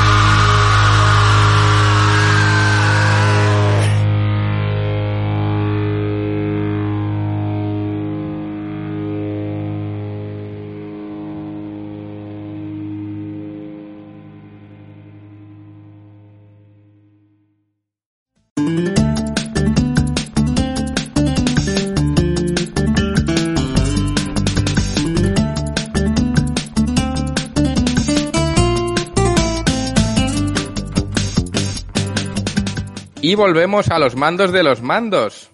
Vamos a hablar de mandos, nunca mejor dicho. Eh, tenemos ya sobre la mesa el DualSense de PlayStation 5, sabemos cómo va a ser el mando de Xbox Series X y ahora solo queda decidir cuál mola más. ¿Quién, quién, quién lanza el, el chupinazo? Rami.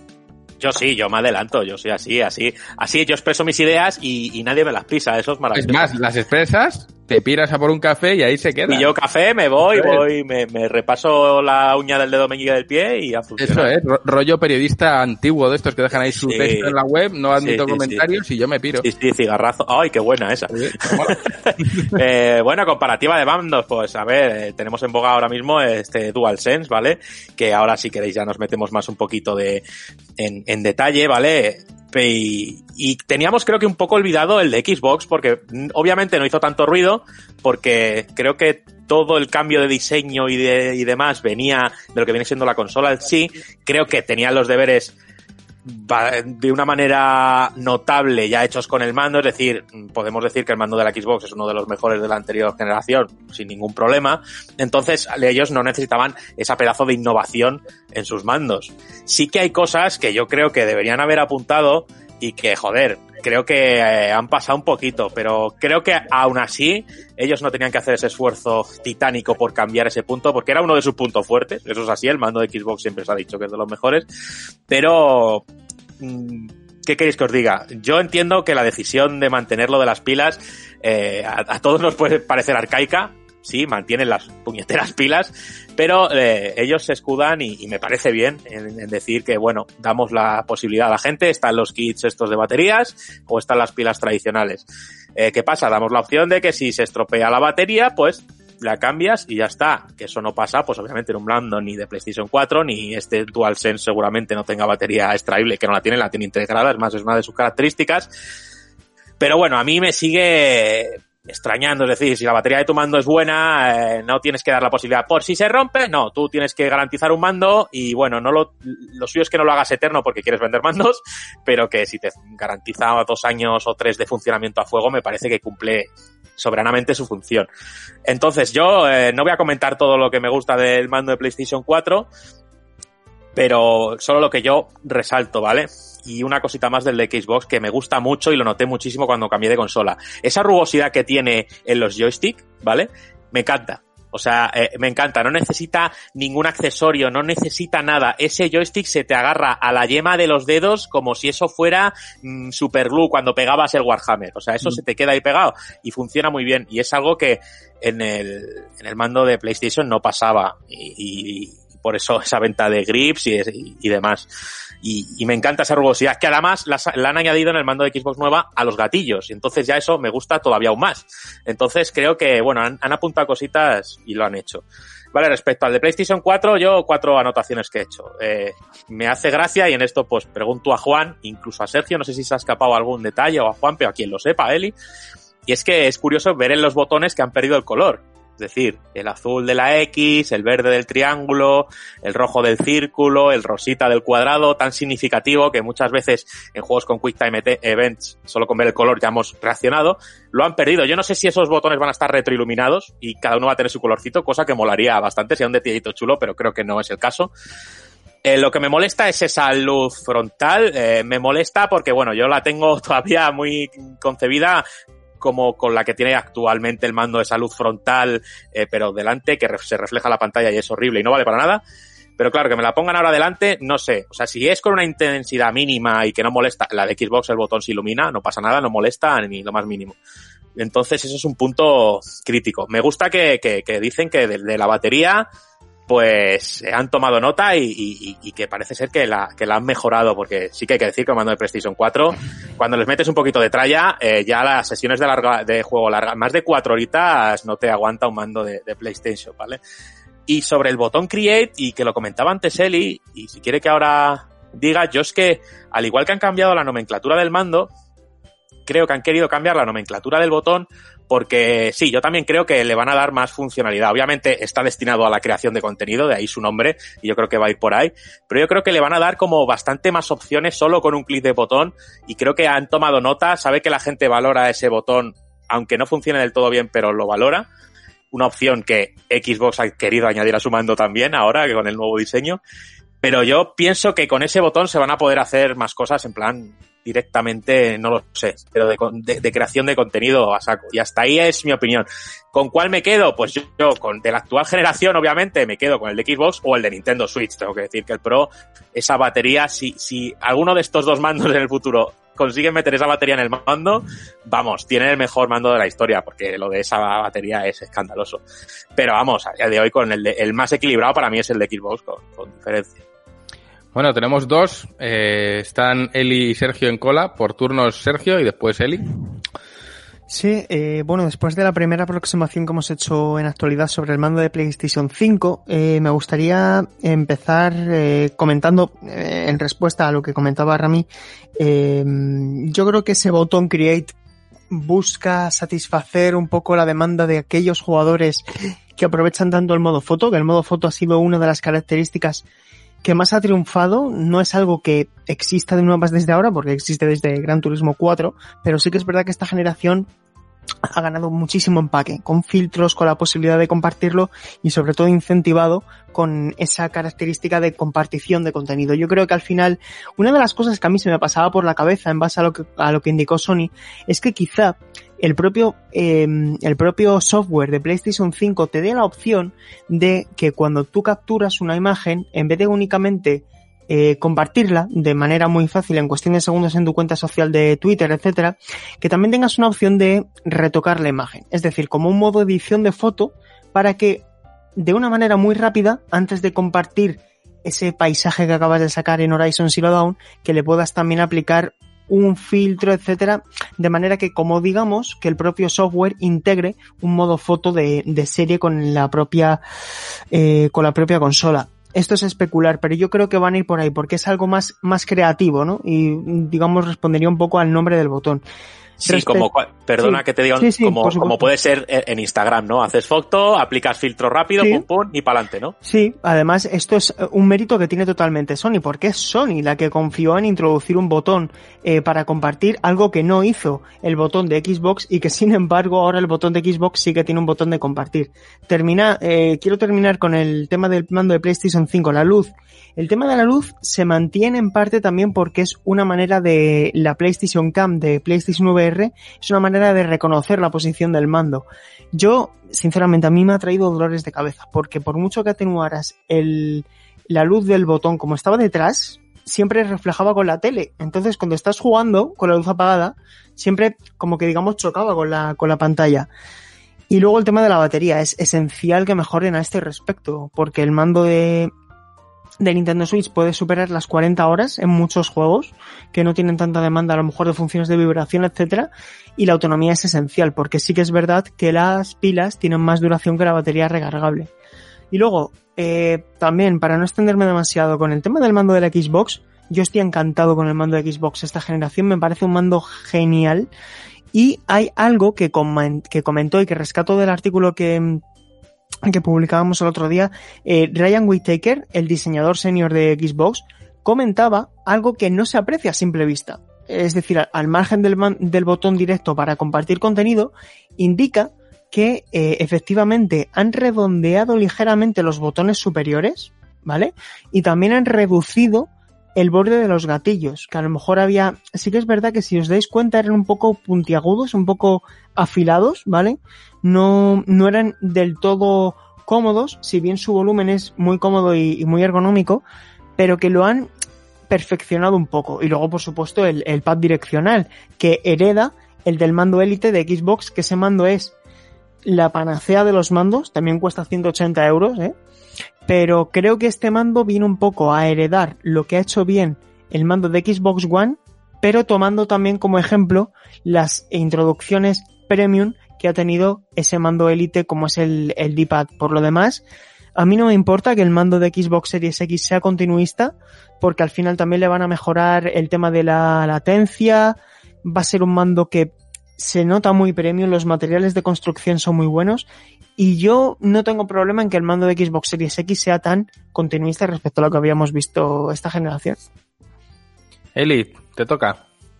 Ya habéis hablado tanto que ya casi que, que me he perdido un poco de todo lo que quería responder, pero bueno, más o menos lo, lo tengo en, en mente. Con lo de, para no olvidarme, con lo del modo create, que de hecho yo estaba pensando lo del que podría ser un modo foto, pero claro, yo ahí me planteo, por lo que estaba diciendo Sergio, un modo foto general para todos los juegos por igual, porque claro, yo pienso que cada estudio o cada compañía eh, querrá meter en, pues yo qué sé, mm, siguiendo con el ejemplo de Last of Us, que justo he subido una, una captura, yo tenía eh, un, em, un marco especial de of Us en el que aparecía pues como una foto de estas antiguas, de las que se sacaba con cámara de estas de, em, ¿cómo se llamaban estas cámaras? De, Polaroid.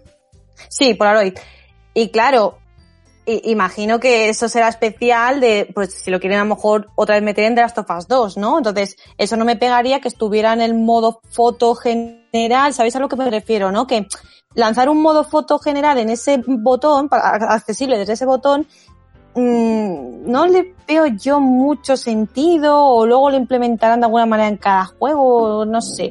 Yo, yo sigo teniendo curiosidad, pero no veo que sea un modo foto. Tal vez por lo que decía Ramiro, que irá más bien con lo de, mm, lo de los streamers, ¿no? O cosas así para generar otro tipo de contenidos más que el modo foto. Porque al final luego cada estudio, lo que digo, querrá meter sus cosillas y, no sé, yo ahí tengo, tengo dudas, pero bueno, a ver, a ver por dónde terminan saliendo. Y luego, con lo de comparar un mando u otro, yo la gente sabe y si no lo sabe, pues lo digo ahora, yo no, no me he dedicado toda mi vida a jugar, digamos, con todas las consolas de PlayStation, Nintendo, Xbox, ¿no? Yo no he tocado ninguna Xbox, entonces yo no puedo, no puedo comparar, no puedo decir mm, entre estas dos ahora mismo con lo que estáis diciendo vosotros, mm, si me quedo con una con otra, no puedo porque tengo ahora mismo de la generación actual Play 4 y Nintendo Switch, entonces ahí yo no puedo ser objetiva y, y lo siento, debería, debería haberme comprado una Xbox y tal, y mira que muchas veces lo pensado con estas ofertas que han sacado de la, de la, de la S, pero al final yo tiro por lo que tiro, ¿no? Entonces, bueno, como no me piden ser objetiva mayormente, pues oye, yo voy a lo mío. Entonces, bueno, de momento, pues obviamente me quedo con el mando de PlayStation 5, pero mm, yo he dicho que mayormente me ha gustado, pero tengo mis dudas, ¿vale? Más allá del mando Create, que yo creo que es una tontería. Tengo mis dudas ya en el sentido de eh, si realmente luego el, el, a ver, espera, se me ha ido, se me ha- un momento, luego cortáis esto, que se me ha ido la idea que tenía. Ah, se me ha ido. ¿Veis? Por eso decía al principio que, que se me iban a ir las ideas. Bueno, que eso, que mm, eh, tiro para atrás. Eh, que yo me quedo con el mando de... Vale, gracias, Javi. es que, claro, por eso quería responder, porque si no... No pasa Bueno, que eso, nada. que me... eh, ah, eh, bueno, que eso, yo me quedo con el mando de PlayStation 5 porque no puedo elegir con el Xbox, no puedo, no, pero que eso, que tengo mis dudas, me gusta, a ver qué, qué pasa. Y vuelvo a lo de los colores. Eh, por favor, PlayStation, lanza colores porque te vas a forrar, insisto. Eh, por favor, que haga caso, no, no riáis, es que es verdad, o sea, se va a forrar de lo lindo. Si toma, eh, si toma la idea de lo que está haciendo también eh, Xbox, se va a forrar. Sé que es una tontería, porque es que es lo que decía yo antes, yo no puedo elegir con Xbox, pero tampoco quiero, por eso he preferido que vosotros hablaseis más de la parte técnica, ¿no? Porque ah, yo es como cuando hablamos de la consola en sí, me pierdo tantísimo, me cuesta mucho mm, seguir el ritmo de, vale, la RAM, no sé qué, no sé cuántos, más o menos me hago una idea, pero mm, a mí la parte técnica no, no me mola tanto, ¿no? Como son los juegos o tal. Entonces, con el mando me pasa igual. Yo voy al final a, pues oye, si luego me funciona bien, ah, ah, por cierto, aparte de funcionar bien, en ese sentido, decir que había gente que se estaba, estaba pensando cuando vio el mando, creo que se quedaron solo con la imagen desde, desde arriba, ¿no? Eh, la gente dijo, los, los botones van a ser planos. Creo que a mucha gente no le llegó la, mm, la otra imagen que lanzó un PlayStation desde el lateral. Fijaos bien, por favor, porque sí, porque los, eh, los botones sobresalen, ¿vale? O sea, no, tranquilos que no, no van a ser planos, ¿no? Que eso sería, vamos, un retroceso total porque no sería preciso luego jugar, ¿no? Entonces, bueno, la- sí, eh, di, Sergio, di, di, di. Sí, que son convexos. Sí, sí, sí, que es que había gente que decía, pero van a ser planos y luego, por eso ya de paso eh, me he acordado de eso también, ¿ves? Me van a salir unas ideas y lo quería aclarar, ¿no? Entonces, bueno, resumiendo, que em, que me quedo de momento con PlayStation 5. Y ahora que me he acordado también, Juanpe, que creo que antes has dicho lo de que em, se había lanzado la 3DS o no sé qué consola Nintendo en blanco. Antes, es que te veo que luego no me entiendes bien lo que digo. Mm, mm, Saco ese momentillo, lo, eh, lo rescato y luego ya, ya, ya os dejo. Em, lo que decía mayormente que es que no es común ver eh, en la presentación de una generación o de una consola eh, que la presenten en blanco, en blanco, ¿no? O sea, me refería a eso, no que no hubiese consolas que se hubieran presentado en blanco. A ver si me entiendes bien, que te veo venir. que te veo reírte y ya sé, ya te, ya te veo a ti venir. Entonces, bueno, por eso que sí, que hay ejemplos de consolas que se han presentado en blanco, ¿no? Y no versiones de, que sí que luego eh, la Slim u otras la- han- ah, se han hecho en blanco, ¿no? Pero que bueno, que eso, que de primera una nueva generación, pam, eh, ojo, pero ojo que ahora se me está ocurriendo. A lo mejor el mando es mayormente blanco y un poco negro, pero luego es al revés la consola. Yo ahí lo dejo, pero bueno, que eso, que sí que se ha hecho, pero que no es lo común y que a lo mejor por eso ha impactado tanto. Y ahora ya seguís vosotros porque es que si no, mm, yo no me callo nunca, así sigo. Rami, que te estás descojonando fuerte, tú sepas. es que me encanta porque le, le vienen un bombardeo de ideas a Eli y va, y, y esto, y esto, y esto. Me encanta. Eh, sí, yo respecto a lo que dice Eli, eh, lo de los colores, a ver, eh, creo que iban a centrarse en todas las novedades que traía el mando, entonces lo de los colores va a ser una realidad, creo que Sony tiene una gama de colores bastante amplia. Eh, no creo que por detrás de Xbox, porque creo que Xbox tiene bastantes más, pero Sony eh, tiene esa idea de hacer mandos de colores. Y nada, nada, nada más decirle que, que, que bueno, no hay que tener todas las consolas, nosotros a lo mejor si las tenemos es por azares de la vida o porque tenemos alguna que nos han facilitado alguna desarrolladora o porque la hemos comprado, pero vamos, si tienes el mando Pro de la Switch, no sé si lo tienes, puedes acercarte a la sensación de lo que es un mando de Xbox, ¿vale? Más, más o menos la sensación en la mano, ¿vale? Luego sí que en, batería es distinto, en peso es distinto, pero más o menos, o sea, si tú pones el, el mando de la Project Scorpio y el, de, y el Switch Pro lado a lado, es prácticamente al 95% el mismo mando. Me, me he desmuteado para decir, ¿seguro que son prácticamente el mismo? O sea, ostras, es que eso es muy curioso, ¿eh? Si pones uno en, en, delante del otro, sí que tienen muchas similitudes, sobre todo por lo que comentábamos de las agarraderas, que digamos que el, el DualSense se ha hecho más ancho que el DualShock. Mm. Ah, curioso, curioso. No, porque como la gente dice, hombre, no, no comparéis unos mandos con otros, sobre todo no comparéis con Nintendo porque Nintendo tal, pero jolín, lo estáis diciendo vosotros que se parece y, oye, oye, pues ahí queda. Y me callo porque si no Juanpe me va a llamar enferma. Y ya, ya también le veo venir con eso. pero bueno, me ha parecido muy curioso, la verdad. Oye, sí, sí, sí. Y bueno, sí, pero lo, yo... que decías, lo que decías de las consolas que eh, es lo que decías tú, ¿no? Que si le ha facilitado algún estudio, la bueno, la compañía de la consola, vale, pero es lo que decía yo antes, que es que no puedo ser objetiva porque tampoco se me ha pedido ser objetiva todos estos años atrás, ¿no? No me han, no me han dicho, oye, Eli, no, cómprate la Xbox porque te necesitamos que ya había gente más especializada en Xbox y pues ya está, entonces por eso matizar. Pero vamos, es lo que le digo al mundo, eh, comprad y jugad lo que queráis, o sea, nadie os va a obligar a, salvo, pues salvo que sea trabajo, claro, que es lo que decía. Me, me, hace gracia una apreciación de algo que ha dicho Eli, que posiblemente no tenga nada que ver con esto, pero ha sido un... A mí nunca me han dicho, oye Eli, cómprate una Xbox que necesitamos gente que... Normalmente cuando en un trabajo necesitas gente que, tú le tienes que dar esas herramientas. Es decir, si yo como medio necesito a alguien que tenga todas las consolas, esas consolas las tengo que dar yo. No, me ojalá queda ahí fuese así, Juan. Ojalá fuese así. Ya, ojalá, pero bueno. Pues, por eso lo he dicho, ¿no? Sergio, Sergio, Sergio, Sergio ya lo dice, claro.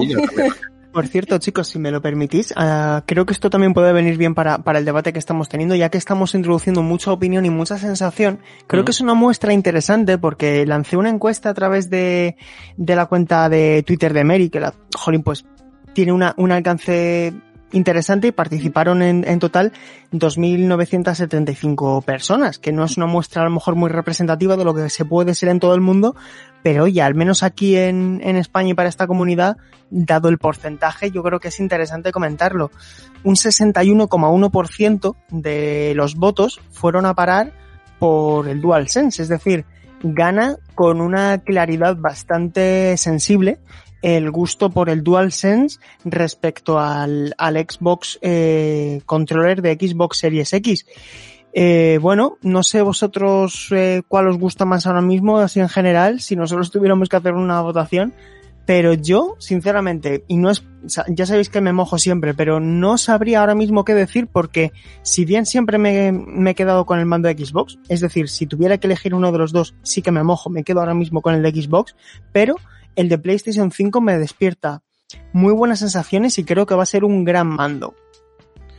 Buf, yo es que creo que responder a eso es complicado, sobre todo porque no lo hemos tenido en la Claro, ya. Entonces es, es un poco complicado, sí. Yo por, por tener la mente fría y basarme en la estadística eh, y en los datos conocidos, me quedo con el de Xbox. Pero solo por, por trayectoria, porque los mandos de, de PlayStation creo que siempre han estado un pasito por detrás en calidades y en, y en todo. El mando Pro de Switch le pasa la mano por la cara al DualShock tres o cuatro, ya no sé cuál es este, por todos lados. El mando de Xbox, eh, más de lo mismo. El Elite ya ni te cuento. No sé si Sony ha aprendido la lección y de repente este va a ser el cojo mando. Ojalá, eh. Pero por trayectoria no podrían contar con mi voto de confianza antes que otros que llevan granjeándola muchos años. Ojalá les salga un mando decente que no se apague a las tres horas de estar jugando a las cuatro horas como, como pasa actualmente. Pero bueno, antes habéis comentado lo de los colores, creo que ha sido Rami, que si los botones tendrían colores iluminados.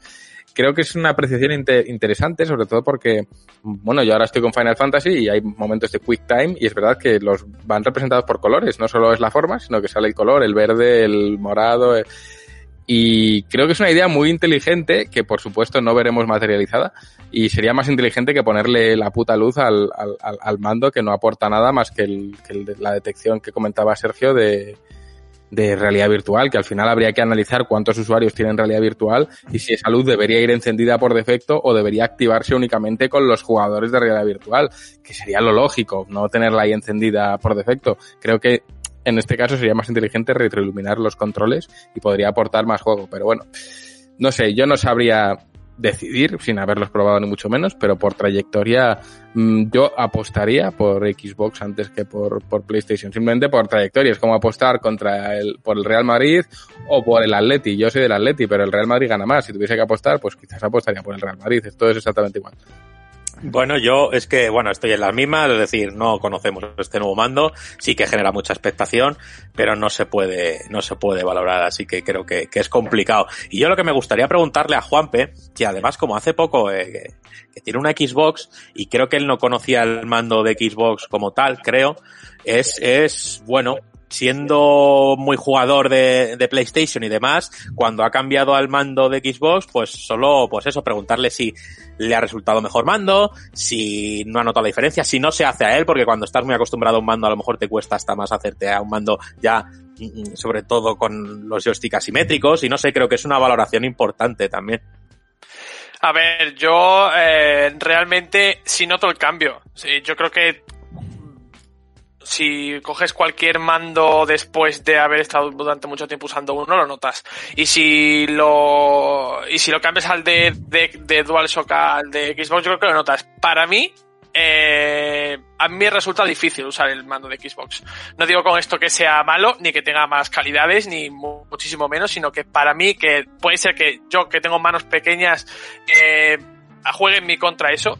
Eh, pero, por ejemplo, eh, el, el, el, tema de gatillos, yo noto muchísimo la separación que hay entre los dos gatillos en el DualShock 4, algo que a mí, por ejemplo, que soy de natural torpe, me beneficia, eh, pero en el caso del mando de Xbox están tan unidos que cuando, de hecho, es que a mí me, llama poderosamente la atención que los gatillos tengan una curvatura, un ala tan grande, eh, para decir, oye, pues pon el dedo en el, entre los dos y vas dándole ya, pero ¿para qué quiero yo un gatillo con tanta ala?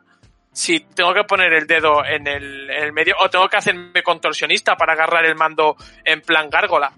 Por ejemplo, eso yo lo noto muchísimo en el DualShock 4, que tiene una separación muy buena eh, y sabes exactamente eh, a, a, qué darle. Eh, en el tema, yo he visto mucho, mucho comentario sobre los joysticks simétricos o asimétricos. Algo que yo he reparado por primera vez en mi vida, en tanto que puede realmente influir en el juego. Es decir, si es por el tema de la cruceta, eh, si es por la distancia o la posición con respecto a la cruceta, que no lo sé, realmente es lo mismo. Está en diagonal. La, distancia entre el joystick y la, y la, y la cruceta es, la misma. O sea que no, no, no, no hay una gran diferencia. Eh, con, el, con respecto al pad, sí. Con lo que dice Sergio, por ejemplo, en el mando élite, el pad es mucho más completo y en los juegos de lucha, por ejemplo, se nota mucho. Eh, jugar juegos de lucha con el joystick es bastante eh, frustrante porque quieres hacer un movimiento y te va a salir cualquier otra cosa y por lo tanto una cruceta eh, profesional te va a durar muchísimo más. Y yo por lo menos en lo que respecta al, mando he notado eso. Bien es cierto que yo no me entiendo con las letras, con los ejes A, B, X, Y yo no me entiendo. Ahí es, por ejemplo, a lo que yo, eh, el comentario de antes del, de los colores en el mando de, PlayStation. A mí a estas alturas me resultaría algo eh, tindible porque eh, PlayStation no solo tiene un código de color, sino un código de formas. Son formas geométricas y se reconocen muchísimo mejor, creo yo, que las letras. Eh, porque las letras, o por lo menos yo, quizá porque soy usuario de más de PlayStation que de Xbox, y es la primera que esta Xbox es la primera que tengo, eh, aunque en Nintendo pasa exactamente igual, son letras, y me pasa lo mismo. Eh, y en el caso de, de, del DualSense que no tenga colores, supongo yo que responderá precisamente a ese, a ese diseño nuevo que tienen, únicamente a mantener la línea estética, creo yo. Y con respecto a la luz, que antes se ha dicho por ahí que tiene una utilidad, si hay juegos que utilizan esa luz. Hay juegos de lucha en los que cuando estás a punto de morir la luz pasa a rojo. Eh, hay juegos que utilizan una luz amarilla. Eh, si estás, por ejemplo, no sé si Titanfall o, algún juego en el que usas mechas, eh, también utiliza esa luz y la cambia de color. El verde también lo he llegado a ver yo. Y en este caso creo que pasarla al frontal resuelve ese problema de reflejo en la tele. Si se va a usar para ese tipo de cuestiones estéticas, pues mejor que esté adelante y que no refleje nada en la, en, en la tele. Pero diferencias sí noto en, de DualShock a, a Xbox, pero principalmente porque he usado muchísimo más el DualShock 4. Bueno, pues no sé, ¿alguien más quiere añadir algo? Eli, por supuesto. es que se me ha ocurrido otra idea, Te vaya claro. vergüenza, Juanpe, y ya está. se me aguanta. No, hombre.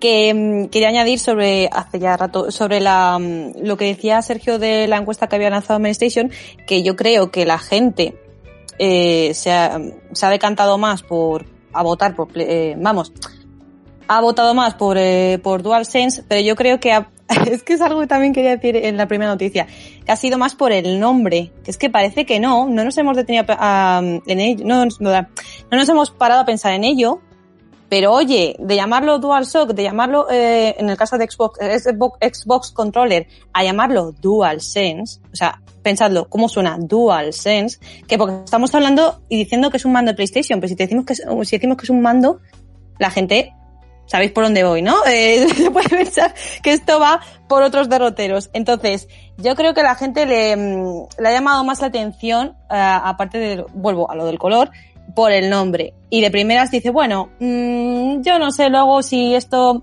eh, es verdad que va a ser una copia del Xbox, si se ha copiado no sé qué, de quién, de qué, de cuántos, pero yo por el nombre me ha llamado. Que oye, que en realidad está, es algo que está pensadísimo desde PlayStation, lo de que se llame Dual Sense. sí, Satisfyer. Sí, sí, sí. Pero es que eh, la compañía lo tiene pensadísimo de que esté incluido ahí lo del Sense, por eso de que dicen literalmente eh, cautivar aún más sentidos al interactuar eh, con los mundos virtuales de juegos de PlayStation 5. Hablan de sentidos, de sensaciones. Entonces, claro, ellos obviamente han metido del Sense ahí y han dicho, ah, vamos a hacer un punto y aparte con, con el resto de generaciones de PlayStation y el mando, que es de tiene pero dilo no lo de, de, sí, sí, ya digo yo, Sergio Carlos, que, que DualSense es un nombre cochino Claro, no, lo quiero, no lo quiero decir yo, pero lo estoy diciendo. Os estoy diciendo que si no decimos mando de PlayStation 5, o sea, mando de PlayStation, decimos que es mando DualSense, es que es que es así, claro, se ve, es que se vende. Claro, se vende solo. Y sin entrar en, los detalles que hablábamos, los detalles técnicos, es que se vende solo. Yo creo que por eso la gente lo, lo vota más, ¿no? Y aparte porque, bueno, eh, no sé si, eh, imagino que Sergio lo sabrá, que eh, si los lectores de PlayStation son más de, eh, de España o de Sudamérica, pero bueno, igualmente, yo creo que en ambos territorios somos más de PlayStation por lo general, entonces también a lo mejor tiene que ver. Sí. Pero bueno, yo voy a seguir insistiendo en lo del DualSense en el nombre, que yo creo que es que vende más, o sea que más allá de lo técnico. Yo creo que por eso la gente lo, lo ha votado. Yo solo quería decir esa chorrada, que oye, yo... tiene su sentido y su lógica, pero es una chorrada y que... A ver, al final yo creo que el público de PlayStation es muchísimo más grande que el de Xbox. Eh, Mm. Entonces al final la gente vota a su mando. Si es que no hay más tu tía. ¿Quién va a votar al mando de Xbox si no tienes una Xbox en tu casa? Sí, pero como luego defienden mucho lo de, ah, no, se ha copiado de Xbox, eh, eh, PlayStation, tal. Ah, pero luego mira, en las encuestas es el más votado. No sé, me parece curioso, ¿no? Que la gente dice una cosa y luego hace otra. Entonces, Exactamente, pero, bueno. se copian todos de todos, yo creo. Hay, Mm. hay- hay un gran mando ahí en la historia que, que- que- que no podemos olvidar, que es el de GameCube, sí, sí. Que tiene algo genial y es que el botón más usado es más grande, que es el botón A, que es el botón central. Y ese, ese mando está muy bien estudiado. Es una pena que los mandos de hoy no, no tengan esa capacidad de identificar qué botones van a ser más usados para hacerlos más prominentes. Pero bueno, eh, yo creo que con esto hemos acabado. Eh, Sergio, una pregunta. ¿Tu micrófono es DualSense? Eh, es muchas cosas que no puedo decir en público. La forma la tiene buena, eso es así. Sí, sí. Es el juego de, del Es un, mando mul- es un micrófono multiusos. Es un buen cohete. Eh, bueno, pues yo creo que... que estoy viendo a Ramiro despollarse. Ay, por favor, el colayet. Bueno, no, venga, da, da- da paso ya, porque es que esto si no, ya, toda la, la seriedad que hemos obtenido se va al es así, el coronavirus. Bueno, pues dicho esto, yo creo que el debate ya ha terminado. Volvemos a acabar más o menos en tiempo y eso está muy bien. Ahora Javi Bello se tiene que enfundar las mallas apretaditas de ninja y vamos a Tenchu y volvemos con el caspómetro. Dentro Pollo Bello.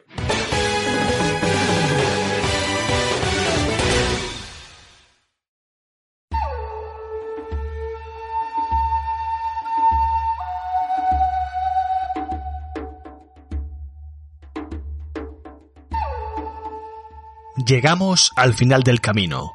Las aventuras de Rikimaru y Ayame terminarían a finales de la primera década de este segundo milenio. Después de haber dejado una nota muy positiva con su tercera entrega numerada y haberse asentado como una franquicia de éxito con una buena legión de seguidores, muchos pensarían que esta pareja de ninjas aún tendría mucho que aportar al género al que habían dado luz. Pero lamentablemente, la serie ya había llegado a su apogeo, siendo a partir de entonces cuando comenzó a perder su lustre. Así pues, en este último capítulo dedicado a la retrospectiva sobre Tenchu, repasaré brevemente los puntos más importantes del resto de títulos de la franquicia, y por qué esta saga tan querida terminó yéndose a pique.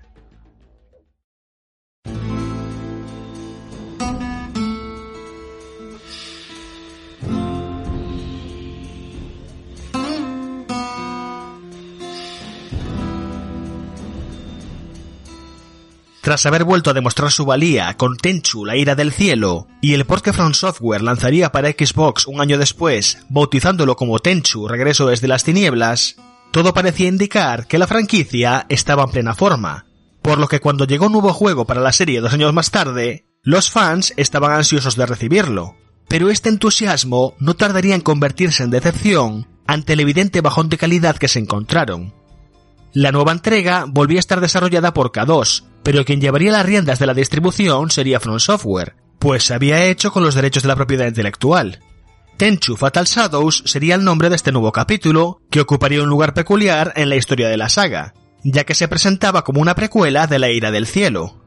Al final del primer Tenchu, Rikimaru desaparecía, aparentemente sepultado bajo una montaña, y no retornaría hasta la mencionada tercera entrega, que es la continuación oficial en su cronología.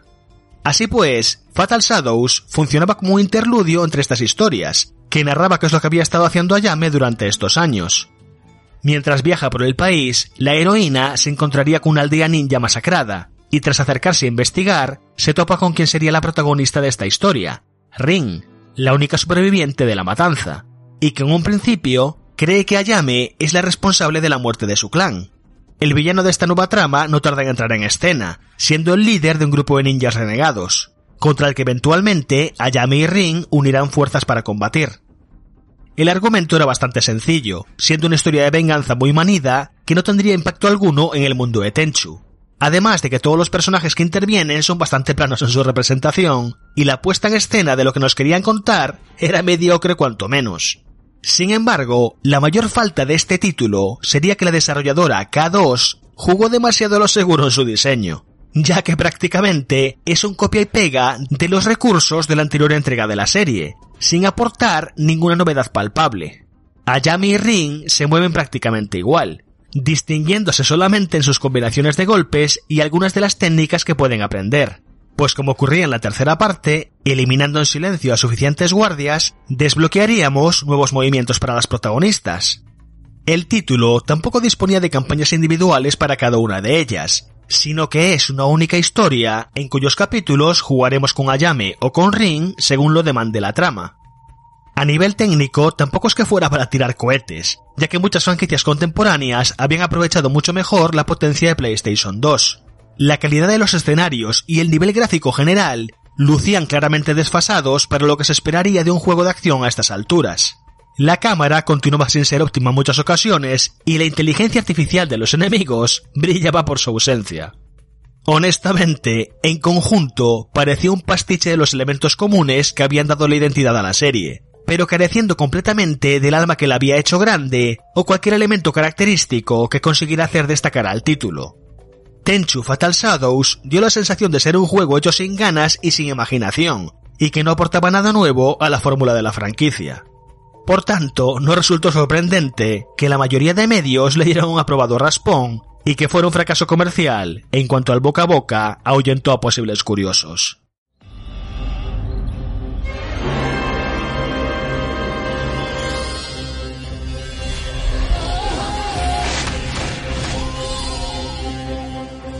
Tras este tropezón tan estrepitoso, el movimiento más razonable hubiera sido esperar un tiempo para que el público se olvidara de este fracaso e invertir esa pausa en mejorar el siguiente lanzamiento para la serie. Pues bien, según parece, Front Software no quiso optar por la prudencia y volvió a encargar a K2 una secuela para la portátil de Sony que Sega distribuiría en Europa y que no llegaría a Estados Unidos. Se trató de Tenchu Time of the Assassins, y que resultó ser una experiencia retro incluso para su tiempo. El título nos ofrecía jugar con Rikimaru, Ayame, Tesu y Rin, pudiendo además desbloquear al villano Onikage una vez termináramos la historia de todos los héroes, teniendo cada uno de ellos su propia campaña individual. Dicho así, suena fenomenal, ¿verdad? Entonces, ¿cuál fue el problema? Sinceramente, todo. Gráficamente, y a pesar de las bondades de la PSP, lucía como uno de los primeros juegos de PlayStation 1. Los controles no eran para nada precisos, la cámara era terrible y las misiones, además de ser bastante cortas, contaban con tramas repetidas en juegos anteriores.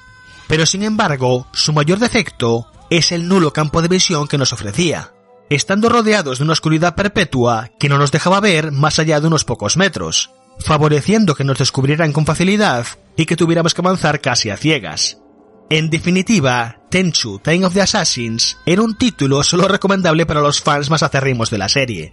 El juego resultaba muy corto e insatisfactorio, y a pesar de que contaba con el editor de niveles característico de la serie, la única motivación para sacarle partido era si queríamos probarlo multijugador con algunos amigos a los que quisiéramos torturar con la experiencia.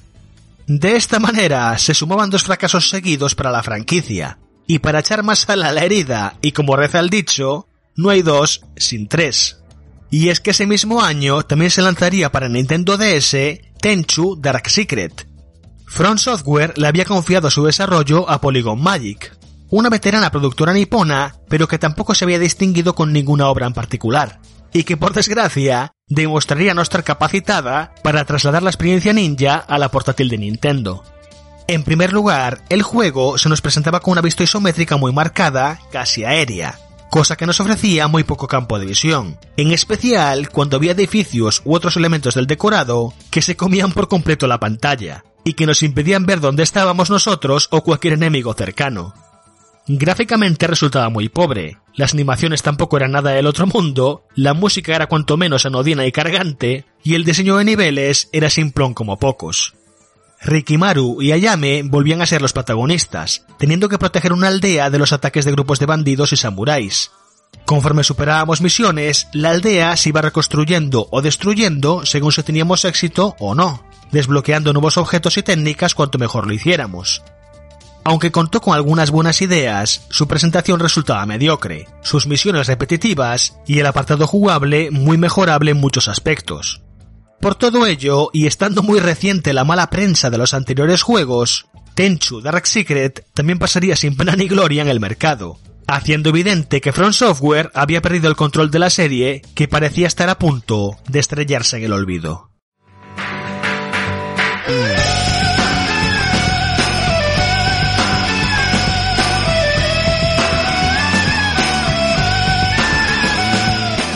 En tan solo tres años, Tenchu había pasado de ser una franquicia popular a una gloria del pasado.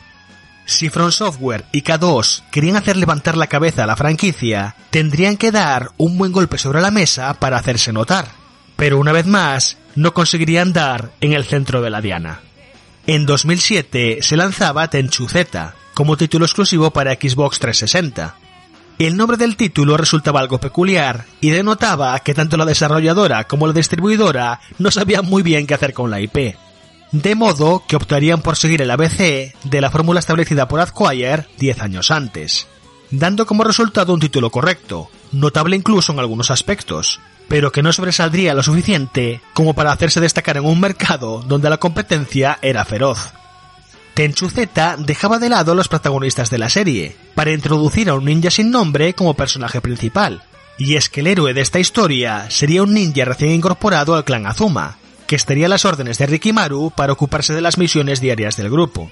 Lo más destacado de esta idea es que éramos nosotros quienes dábamos forma a este personaje, diseñándolo al principio de la aventura, y pudiendo mejorar aspectos como fuerza, velocidad o salud conforme vamos superando misiones, además de poder personalizar su atuendo y adquirir montones de técnicas que además también serían mejorables con versiones avanzadas.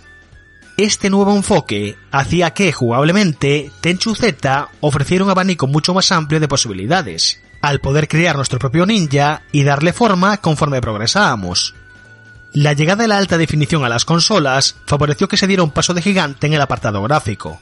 No obstante, a pesar de que los escenarios contaban con mucho detalle y representaban fielmente el mundo del Japón medieval, muchos lugares lucían demasiado parecidos entre sí, y el hecho de que varias misiones repitieran localizaciones no ayudaba en este aspecto.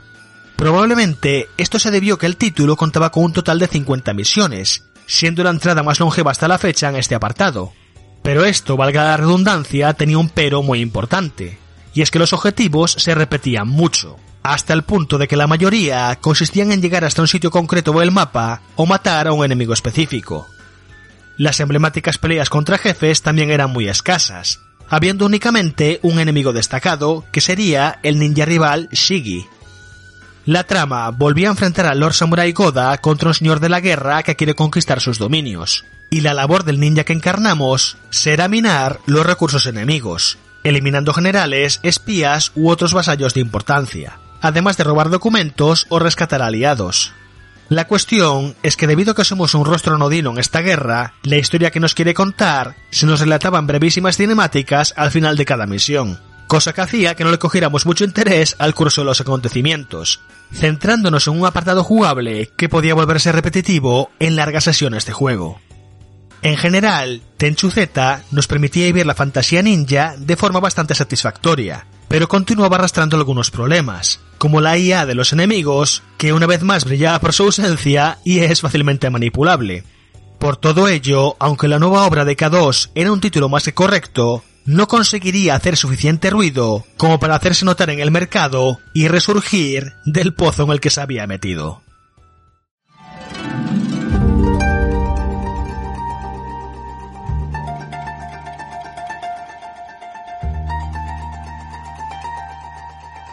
Llegamos así a las últimas entradas de la franquicia.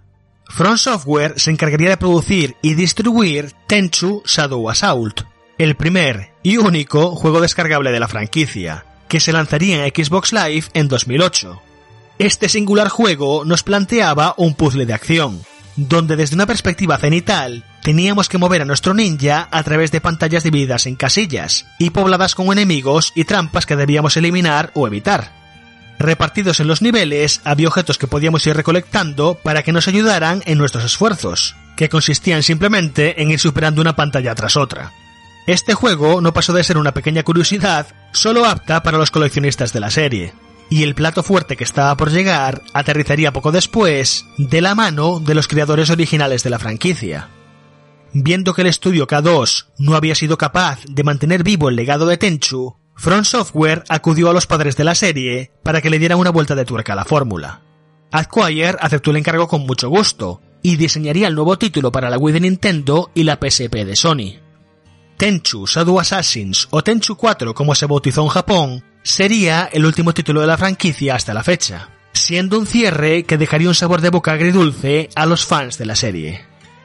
Acquire fue capaz de aprovechar el potencial de la Wii para crear un título que visualmente se sostenía bien para la época y que recuperaba el espíritu de los dramas históricos japoneses, con una historia cargada de conflictos armados, traiciones y tragedias, donde Rikimaru y Ayame volvían a ser los protagonistas, contando con escenas muy bien producidas para plasmar esta ficción.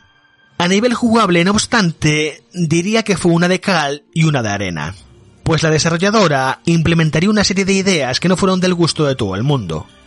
En primer lugar, cabe mencionar el proverbial elefante en la habitación, y que es la ausencia del garfio. El objeto que sin dudarlo es el elemento más emblemático de la franquicia no estaba disponible en esta aventura. Más aún, la armería ninja se reducía a tan solo 10 elementos, y solamente podíamos cargar con 3 en nuestro inventario, incluyendo nuestras espadas, que ahora podíamos decidir no llevar, acudiendo a la misión desarmados. Eso no quiere decir que Rikimaru y Ayame estuvieran indefensos, pues son perfectamente capaces de despachar a cualquier enemigo sin armas en la mano, siempre y cuando los pillaran por sorpresa. Y es que quiso enfocarse por completo en el apartado del sigilo con este título. Para ello, introdujo una serie de novedades que nos ayudarían a pasar desapercibidos, la más relevante es que si nos situábamos en un lugar a oscuras, nos volvíamos invisibles a los ojos de los enemigos, haciendo que la estrategia a seguir fuera moverse de una sombra a otra para permanecer ocultos. Los focos de luz como antorchas y lámparas suponían un impedimento para esto, pero contábamos con la opción de apagarlos si nos acercábamos e incluso podíamos extinguirlos a distancia mediante un bombín de agua o un disparo certero con un shuriken. Otra novedad es que ahora disponemos de un sexto sentido que nos marca la posición de los guardias y que hasta nos muestra su línea de visión, por lo que es más fácil preparar nuestros movimientos para evitar que nos descubran. Lo cual me lleva al que probablemente es el aspecto más controvertido del juego. Y es que si somos descubiertos por un guardia y estamos armados, se iniciaría una confrontación en primera persona, donde atacaremos y defenderemos por turnos, teniendo que hacer uso de los controles de movimiento del Wiimote para guiar nuestra espada, siguiendo los Quick Time Events que aparecen en pantalla. Este singular sistema de combate no gustó a todo el mundo, y no respondía del todo bien, en especial a la hora de defendernos correctamente. Lo que es peor aún es que todos los jefes debían ser derrotados de esta manera, por lo que tendríamos que acostumbrarnos a esta mecánica a través de una buena dosis de frustración. Por si no fuera poco, y volviendo al apartado del sigilo, si perdíamos la pelea o si no estábamos armados, escaparíamos automáticamente al principio de la zona y tendríamos que repetir toda la sección pues cada misión estaba dividida en varios escenarios. Esta situación nos obligaba a ser extremadamente cautelosos y sacar partido de todo lo que encontráramos, pudiendo hallar atajos abriendo puertas cerradas, mover cajas para usarlas de escalón y poder trepar un muro demasiado alto, o usar un gato para distraer a los guardias. En este aspecto, el juego era muy imaginativo, y aunque solo había 10 misiones en la campaña, estas eran muy largas y desafiantes, dando longevidad más que suficiente al título. Además, sacando buenas puntuaciones, podíamos desbloquear hasta 50 misiones secundarias, donde revisitábamos estos niveles con objetivos diferentes o con objetos concretos. Se podría decir que Tenchu Shadow Assassins fue un proyecto muy ambicioso por parte de Acquire. A pesar de que implementaba ideas muy buenas y de que volvía a las raíces de la serie al hacer énfasis en el sigilo, los controles del Wiimote no estaban del todo bien implementados para el nivel de precisión que nos demandaba en muchas ocasiones, la versión para PSP adaptaba los controles a los sticks de la portátil y en general respondía mejor. Desgraciadamente, ni el padre de la serie fue capaz de salvar a su retoño y el último Tenchu recogería críticas bastante duras por los problemas mencionados, motivo por el cual Front Software pasaría página con la franquicia, centrando su atención en universos más oscuros. Y aunque me gustaría no tener que mencionar esto, Tenchu sí que tendría un juego más en su tumultuosa historia, con una infame máquina de pachinko que se lanzaría en 2012 bajo el título Tenchu Death Blow, que sin duda sería el golpe de gracia por una serie que merecía un final mucho más digno. Pero como raza la coletilla de la franquicia, nació en la sombra y murió en la sombra. Con esto concluye mi retrospectiva a una de las series de ninjas más conocidas del mundillo. Tenchu es una saga que encandiló al público a finales de los 90 cuando sentó cátedra con un juego centrado en el sigilo.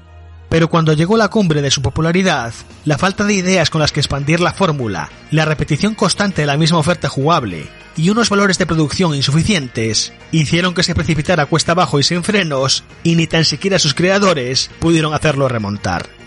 A pesar de todo, su influencia y su legado viven en otras franquicias, que tomaron inspiración de las aventuras de Rikimaru y Ayame, recordándonos la emoción que experimentamos la primera vez que alcanzamos el grado de gran maestro en una misión y que nos hizo sentir como verdaderos ninjas.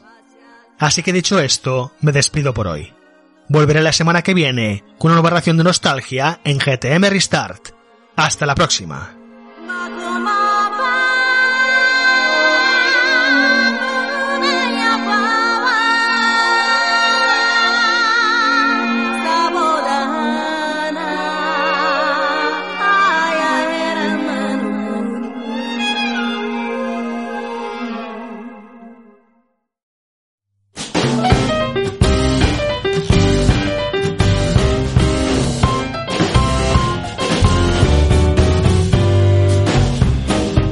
Como diría Javier Bello, empiezan a barrer caspa, que lo acaba de decir hace exactamente un segundo, y es que llegamos con la sección del caspómetro.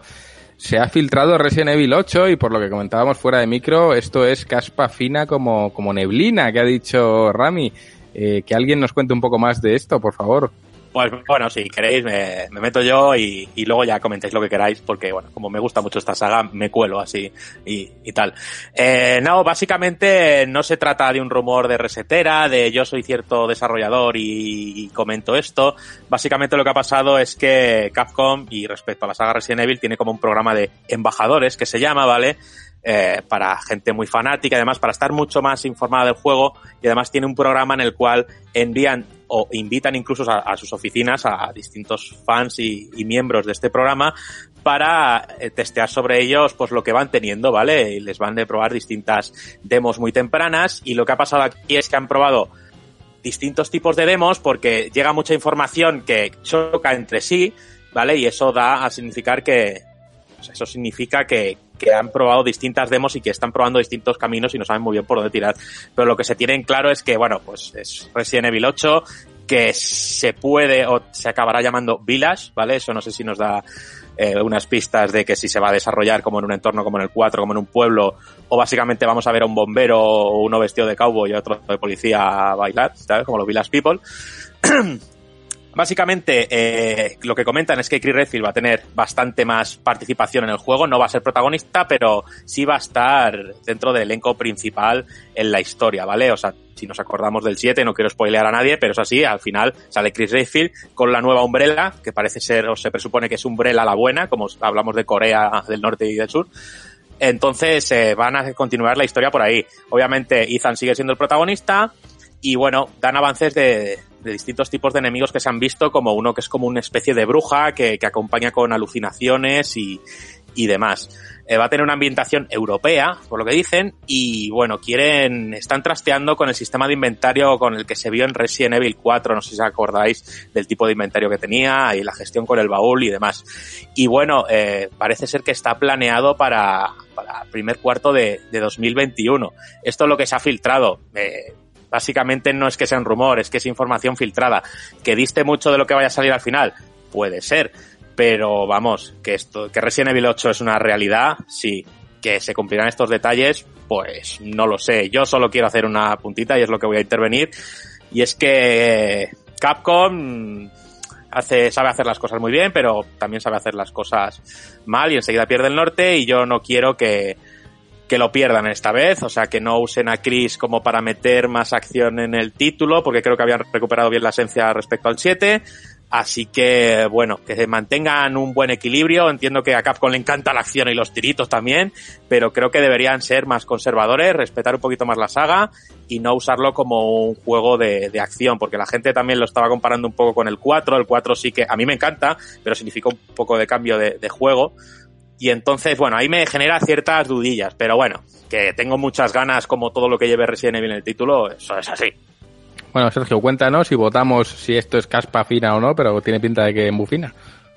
Eh, que Rami lo ha introducido muy bien, ha repasado toda la información que sabemos por ahora, eh, poco puedo añadir yo mucho más, además eh, las fuentes que yo he podido consultar también me dicen que esto pinta que es real, que esto no es nadie que se haya eh, querido marcar un triple y que efectivamente, sobre todo, yo creo que es destacable que llegaría de nuevo en el primer trimestre de 2021, es decir, para cerrar el, el, el año fiscal que ahora hemos empezado. A mí me preocupa que, que vayamos a tener cuatro entregas principales de Resident Evil en cuatro años, porque creo que Capcom ahora mismo es el estudio japonés en mejor forma, es, es, espectacular, con todas las sagas, están acertando de lleno, Re, Resident Evil, Devil May Cry, Monster Hunter, lo están haciendo muy bien, pero a mí me preocupa eh, que, mm, que haya mmm, esta sensación de desgaste, ¿no? De que estén eh, exprimiendo demasiado una propiedad intelectual que lleva eh, es que están siendo no solamente buenos juegos, sino que están vendiendo todos muy bien. Y claro, eso es un arma de doble filo que recuperen elementos de Resident Evil 4 a mí me parecería bien, porque no dejaría de ser como una especie de remake de Resident Evil 4, pero reimaginado, ¿no? Eh, todo lo que cuentan creo que pinta realmente bien. Y, y, sobre todo si lo trasladan eso a una ambientación europea, etcétera. Mm, la cuestión es, eh, ¿Cuándo lo, cuando lo presentas todo esto, no? Eh, no va a haber E3, eh, lo dejan para verano, se verá afectado por el coronavirus, no lo sé, pero yo sinceramente me gustaría, no sé vosotros, me gustaría que fuera más algo para 2022 que para 2021, si finalmente es este Resident Evil 8 o si realmente es como una especie de rescatar lo que fue Resident Evil 3.5 y que Resident Evil 8 se fuera a 2022.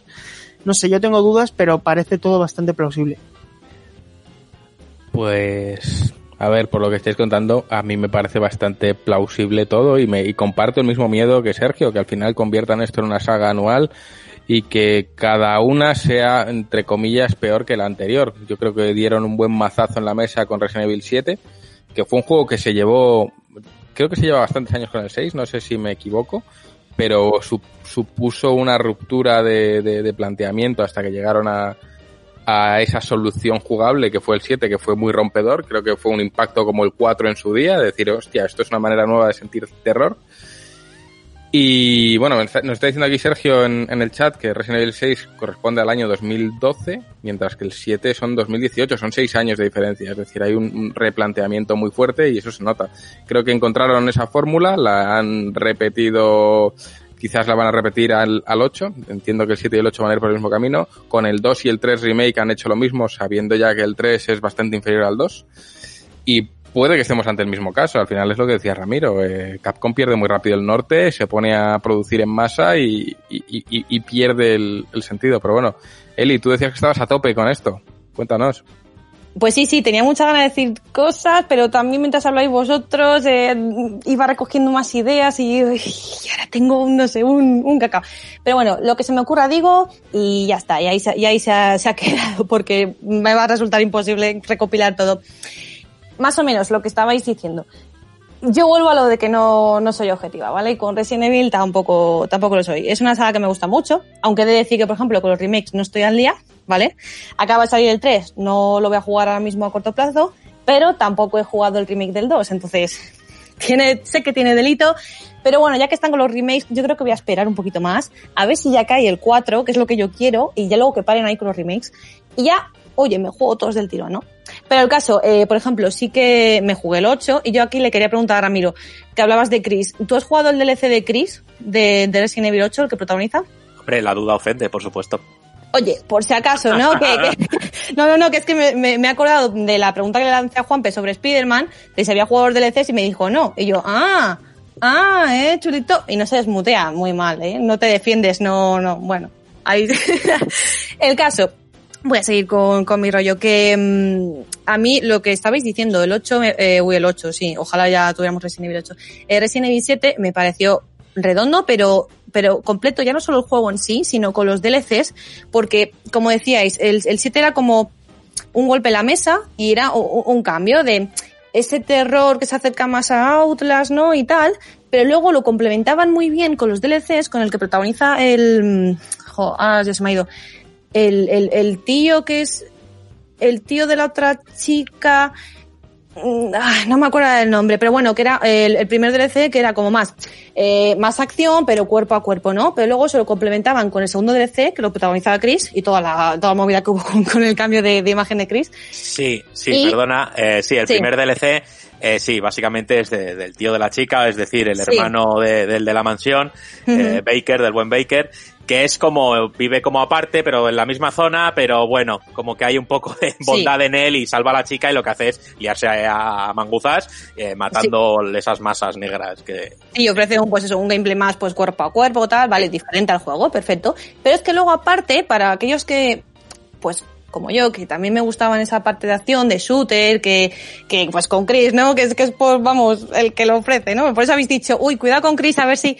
Pero bueno, a mí me gustó que en el DLC lo incluyeran, y bueno, el que de hecho lo protagoniza, y que en ese DLC ofrecieran también esa vertiente, ¿no? Entonces me pareció muy completo en ese sentido Resident Evil 7, ¿no? No solo por el juego, sino porque también ofrecía a, los otros jugadores que les gustaba más bien, pues, liarse a golpes o a tiros, pues les ofrecía todo eso en conjunto. Vamos, me parece muy redondo. Entonces, yo al 8 le pido, de momento no le pido más, porque me está gustando eso de sobrenatural, de que pueda haber una bruja, que esté ahí Chris, yo soy más de Leon, lo digo, pero bueno, Chris es mi segundo favorito. Eh, me gusta, ay, ay, me gusta que se inspire en el 4, que nos pueda llevar a, a otro pueblo, tal. Me gusta. No sé muy bien cómo encajarlo, porque supuestamente el protagonista vuelve a ser Ethan, el del 7, entonces, no sé, sería actual la época y mm, me va a resultar un poco raro. No sé cómo lo van a encajar, pero bueno. Yo creo que van, yo creo que van a tirar, es decir, el 7 acaba lo que es la historia, eh, baja a Chris con un helicóptero, eh, Ethan este aquí, te salva, tal, no sé qué, es el que te ayuda un poquito a escapar de la mansión, eh, y entonces yo creo que van a ir juntos, pues a Europa suponemos, a, a, bueno, pues a ver qué hacen con Umbrella la buena. Yo creo que va a ser por ahí. Sí, a ver, a ver cómo, cómo encaja todo, ¿no? Porque de momento suena como, vale, sí, te lo compro, pero mm, el contexto, no sé, bueno, ve- veremos. El caso que a mí de momento, de momento me gusta y lo compro. Y aquí ya rescato la idea de Sergio para que no se me olvide y con esto voy a cerrar. Seguramente me dejé cosas sin mencionar. Lo- sobre lo del, lo del rendimiento de Capcom y la fecha de lanzamiento del juego. Bueno, la fecha de lanzamiento, eh, la ventana, eh, que era principios de 2021, ¿no? Yo también soy de las personas que prefieren que se tomen su tiempo porque es verdad lo que dice Sergio, que están lanzando un Resident Evil por año prácticamente. Entonces, mm, volviendo a Resident Evil 3 Remake, no le ha pasado tanta factura porque es bueno, igual de bueno que fue el 2, más o menos son pues como casi podrían ser una entrega única, ¿no? Pues porque ya sabemos, los acontecimientos que cuentan y tal, pues se complementan. Pero claro, ya con el 3 la gente ha dicho, ojito, que, que no ha impactado tanto y... Entonces yo por eso prefiero que lo dejen descansar un poquito, que recuperen, pues aquí ya lanzo lo de Dino Crisis, por favor, Dino Crisis, Capcom, venga, tú puedes. eh, tómate un descansito con Resident Evil, te lo permitimos, que lo has hecho muy bien. Y que, pues lo que dice Sergio, que es que le puede pasar factura al 8, eh, y yo veo que va a ser una propuesta muy interesante, o lo puede ser, y el estudio puede hacer que lo sea, pero que corre el riesgo de volver a la época turbia de Capcom de, ya sabemos, ¿no? Años atrás que, por eso digo que yo ojalá tenerlo ya, ojalá tener también el, el remake de Resident Evil 4, que creo que merece una vuelta de tuerca, merece una revisión, pero no me importaría esperar. Yo prefiero que lo hagan bien y que ofrezcan algo interesante y que se tomen su tiempo. Entonces, bueno, ojalá, ¿no? Ojalá tarden más y sobre cuándo se, cuándo se presentaría, pues es verdad, porque si no hay E3 ni nada y no lo sé, pero esto es la pregunta que, eh, que nos hacemos siempre. Sin E3, ¿qué hace cada compañía? Porque claro, State of Play, vale, o Nintendo con su Direct, vale, o la otra con el Inside Box, vale. Pero Capcom, ¿dónde puede mm, tener más eh, protagonismo? Mm, pues no sé, no sé. Veremos, porque esto con esto del coronavirus, pues todo está muy en el aire y, y bueno, y, y el rumor en sí está muy en el aire, así que bueno, yo de momento lo compro Capcom, yo te animo, yo te apoyo, pero por favor tómate tu tiempo para, para que sea perfecto. Pues todo dicho, vaya sección de caspómetro. Bueno, creo que, coincidiremos todo en que es caspa fina. Esto es muy probable, ¿no? Pues veo que todo el mundo asiente así en la cámara. Eso es que sí. Si os parece, vamos a pasar eh, a las preguntas del socio. Frenamos un, un minutito y volvemos con las preguntas.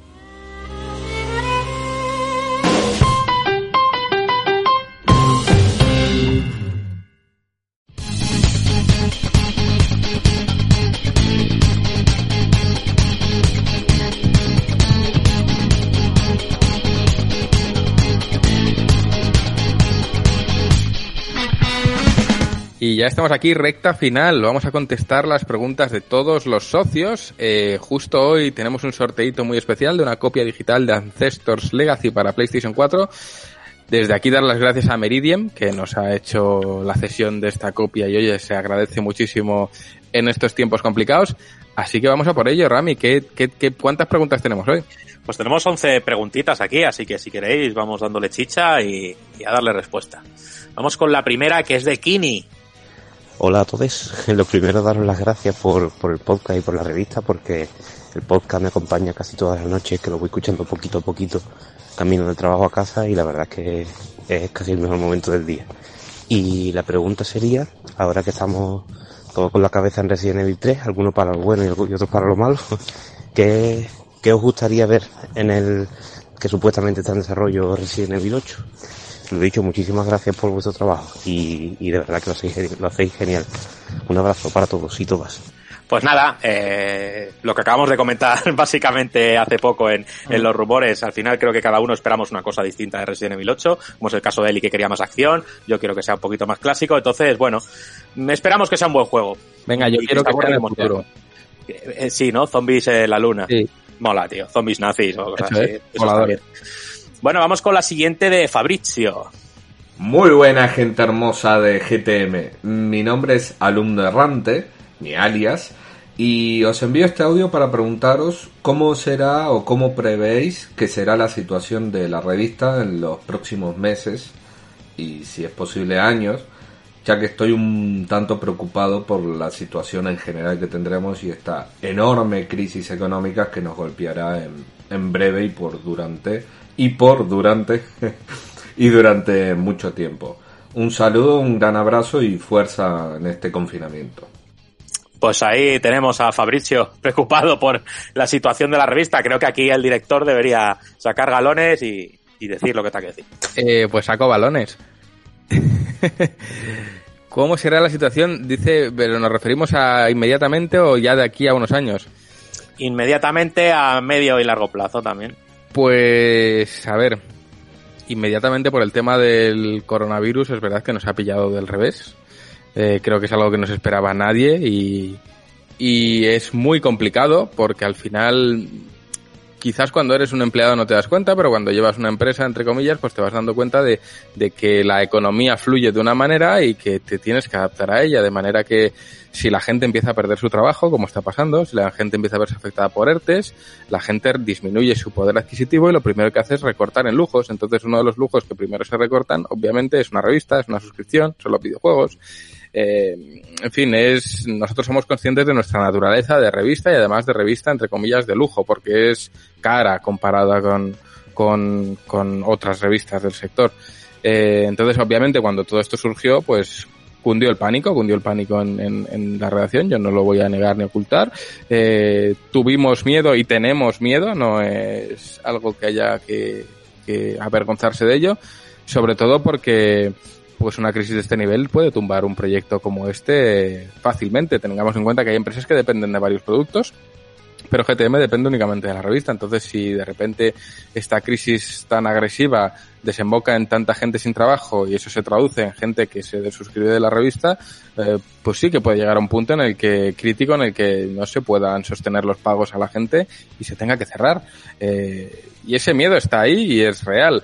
La situación, por lo menos a día de hoy, que si no me equivoco voy a mirar el móvil, es 10 de abril a las 7 y 21 de la tarde, es que no nos ha impactado de la manera que esperábamos que nos fuese a impactar. Los socios han entendido muy bien la situación, sabemos que están haciendo un esfuerzo por quedarse, sabemos que hay muchos afectados por ERTES y muchos afectados por, por, por, por la situación actual y que obviamente se han producido bajas y hay una expectativa de que pueda haber más y de que la situación pueda empeorar por ahora, pues he de decir que estamos tremendamente agradecidos y por eso empezamos los podcasts así, porque los socios están manteniendo contra toda expectativa muy, muy unidos a nosotros, a pesar de que este mes ni siquiera hemos podido mandar la revista y se enviará en cuanto, cuanto pase el estado de alarma. Pero bueno, he de decir eso, que gracias a la comunidad que tenemos, que una vez más, y ya van muchas, nos, nos, nos demuestran su apoyo, eh, seguimos con la determinación de seguir adelante y de seguir demostrando que se puede. Eh, cuando todo esto empezó voy a rescatar una frase de Juanpe, que Juanpe dijo, si no pudo con nosotros la crisis del papel, no va a poder con nosotros un virus. Y, tiene más razón que un santo. Al final tenemos una comunidad que, que, vale lo indecible y que va a estar contra viento y marea a nuestro lado sabiendo que son los que nos sostienen. Pero es gracias a ellos. Si nosotros dependiésemos de publicidad, voy a ser totalmente honesto, tendría un miedo atroz, tendría un miedo eh, muy, muy grande, porque la, la inversión en, publicidad ha bajado drásticamente. Y lo decía Sergio, el, la necesidad de consumir información ha aumentado, pero la inversión en publicidad ha bajado. Entonces, si dependiésemos de publicidad, yo estaría muy asustado. Dependiendo cómo dependemos de los lectores, creo que nos han demostrado por enésima vez que podemos confiar en ellos. Así que eh, he de decir que en plena pandemia mundial me mantengo tremendamente optimista y es gracias a, a la comunidad. Pues sí, la verdad es que sí. Eh, pienso igual y, y, daros las gracias a todos y a todas porque la verdad es que estáis manteniendo este proyecto. Siempre lo mantenéis, pero ahora más que nunca. Vamos con el audio de Diego. Hola a toda la gente de GTM. Mi pregunta de esta semana está relacionada con algo que me acaba de pasar. Y es que para poder jugar a otras cosas, ya que estamos en cuarentena, he tenido que desinstalar un juego porque estaba demasiado enganchado. El juego es de Cells, un juego que recomiendo mucho, pero que es muy adictivo. Así que quería saber si alguna vez os ha pasado eso con algún juego, que seguro que sí, y con qué juego. Es decir, qué juego habéis tenido que forzaros a borrar o a dejar de jugar porque se os estaba yendo de las manos. Un saludo. Eh, yo, manda la respuesta a quien quieras, pero lo digo rápido. Splatoon 2, hala. Eh, Eli. Ojo, ese buen Splatoon ahí, ¿eh? Yo también voy con un caso Nintendero y voy a decir Animal Crossing New Leaf porque le eché más de 500 horas y yo en las últimas horas decía, ¿cuándo voy a dejar de jugar a esto? O sea, porque me preocupaba por los vecinos y me metía por, con, me metía a, al pueblo por ellos todos los días era como, ¿cuándo me van a dejar de importar? Y ya llegó un día en el que me dejaron de importar y dije, borra, borra, borra, guarda el cartucho. O sea que yo creo que ese ha sido mi caso más extremo. Madre mía. Desde aquí, antes de que pases a la siguiente pregunta, Rami, solo decir los ojillos ensoñadores de Sergio, que él también está preocupado por su pueblo porque es un gran fan de Animal Crossing y, y le veo ahí con, con añoranza. Venga, siguiente pregunta. Vamos con el audio de Antonio Moreno. Es que el pico de oro de Sergio, claro, es que, ojo ahí, eh, que claro, es un clásico del podcast. Es que... Este momento pasará la historia. Vamos con Antonio. Hola chicos, espero que estéis todos bien y quería dejaros esta preguntita para el podcast. Eh, ¿Qué opináis de los juegos en los que el protagonista es totalmente mudo y donde se ven, por ejemplo, cinemáticas en las que le interpelan directamente y, y no dicen ni un, ni un triste sonido? ¿Qué opinión os merece? Venga, gracias. ¿Me la puedo pedir? Eh, tú mandas. Me, me, me flipa el tema. Eh, me dan asco. me dan por culo, no, no me dan asco porque ya sabéis que Persona es uno de mis juegos favoritos, pero creo que eh, arrebatarle la personalidad a un protagonista no consigue de ninguna manera que el jugador se mimetice más con el avatar de la pantalla, todo lo contrario. Eh, es un personaje aséptico que no te cae ni bien ni mal, que no, que pasa sin pena ni gloria y que no se moja. Y a mí me gusta la narrativa que se moje y me gusta poder estar en contra de lo que está haciendo mi personaje y no por ello me siento más fuera del juego. Así que a mí a nivel narrativo me parece un recurso muy pobre y creo que hay grandes ejemplos de personajes protagonistas con personalidad que han calado muy hondo en el jugador sin necesidad de hacerle un, un avatar carente de hasta de palabras. Siguiente. Ay, he dicho. Eh, Vamos con el audio de Juanma. Me gustaría que Javier Bello tuviera el botón censura preparado, ¿vale? Vamos para allá. Muy buena gente. Esta semana quería pediros vuestra opinión sobre un rumor que ha vuelto hace unas semanas. Se trata del posible desarrollo de Manhunt 3. ¿Creéis que es posible que con la marcha de Dan Hauser y las presiones de 2K puedan producir que por fin hagan esa tercera parte? Por el momento el rumor viene por cambios en el dominio manhunt3.com, pero soñar es gratis, y yo fui de esos sádicos que disfrutó y sigue disfrutando de las dos partes anteriores. Espero que si lo hacen no hagan el pijo con la censura como pasó con el 2. Un abrazo. Bueno, está, está, yo he estado viendo a Sergio negar con la cabeza. Sergio, cuéntanos. Sí, básicamente que yo también vi esta, esta renovación del dominio y posiblemente la dueña del dominio sea, sea Rockstar Games, sea Take Two, vaya, pero esto no quiere decir nada. Esto es básicamente una práctica que utilizan muchas compañías para asegurarse el nombre de ese dominio de cara a una posible utilización en el, en el futuro. Pasa con muchísimas sagas, ¿eh?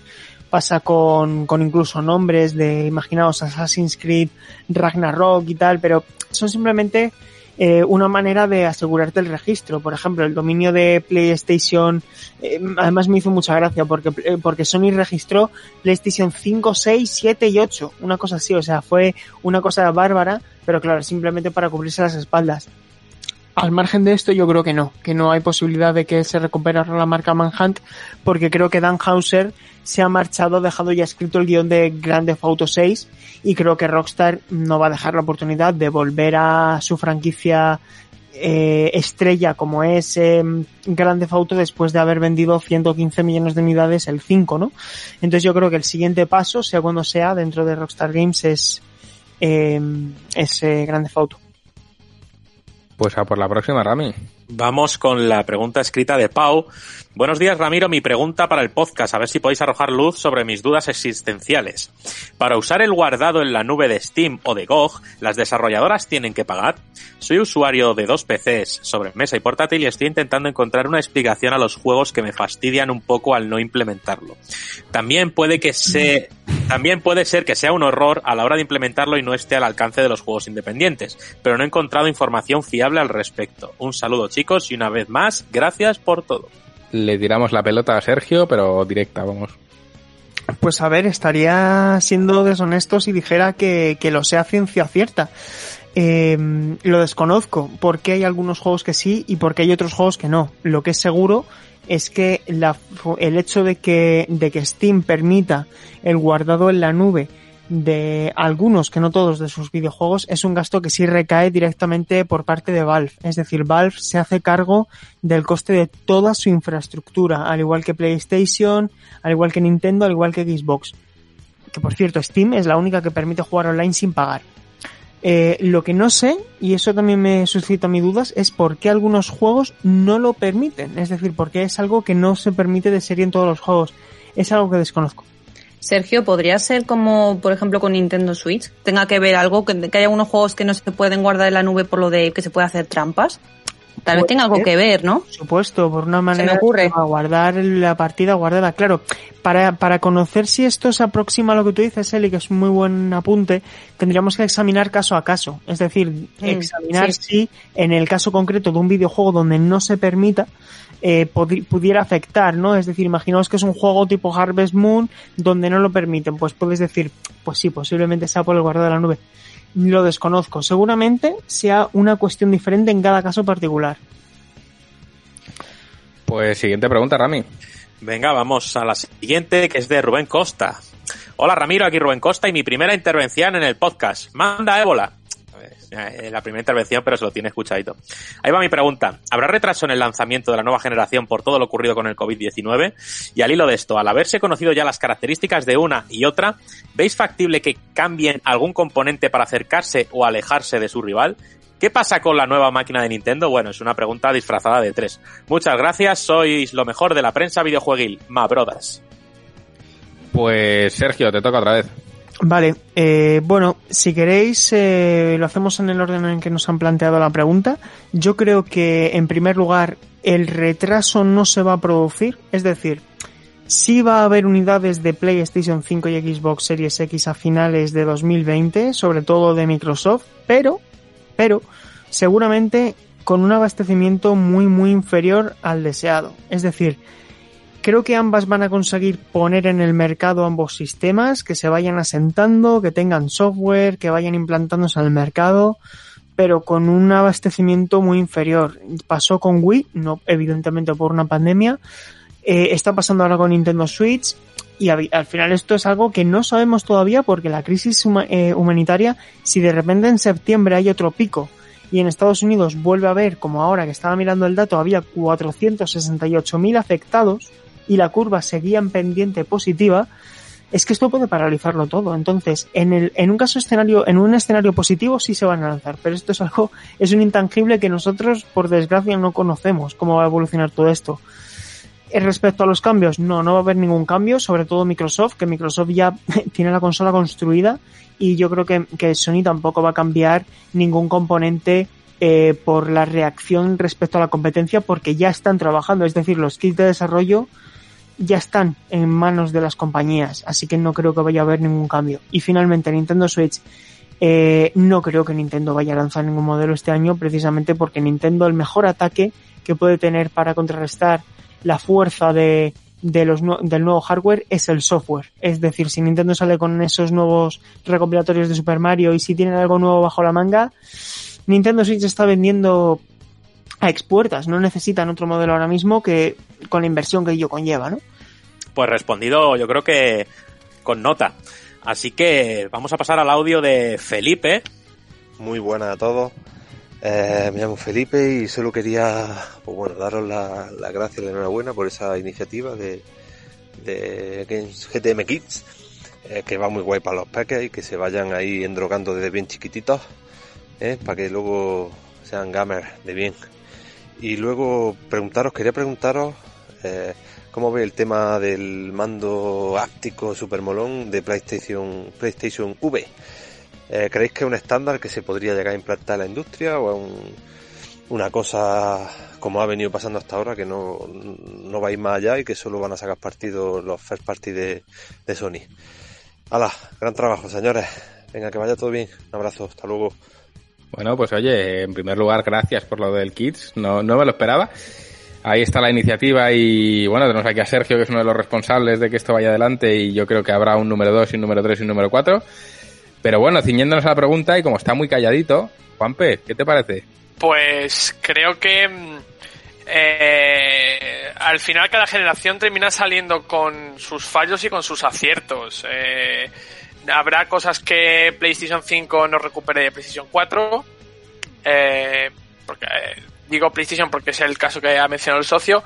Y yo creo que eh, después de esa mala, no mala eh, eh, trayectoria de la, de la realidad virtual, es bastante más discreta de lo que muchos podíamos llegar a pensar.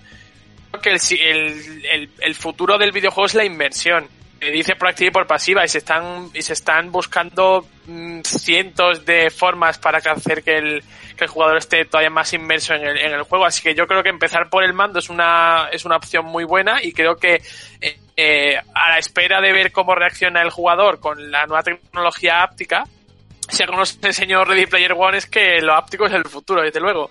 Pero, pero creo que sí, que, que es una, es un estándar que se podría terminar aplicando a, a mandos y, y no en el futuro, sino que teniendo en cuenta la, la eh, bueno, la caducidad que tiene la tecnología eh, y las eh, actuales generaciones de consolas, creo que eh, sería fácilmente, sería fácil ver que a lo mejor eh, Xbox decide también apostar por un mando con tecnología áptica, incluso a, a mitad de generación, eh, con una nueva versión de Xbox Series X, incluso, porque no?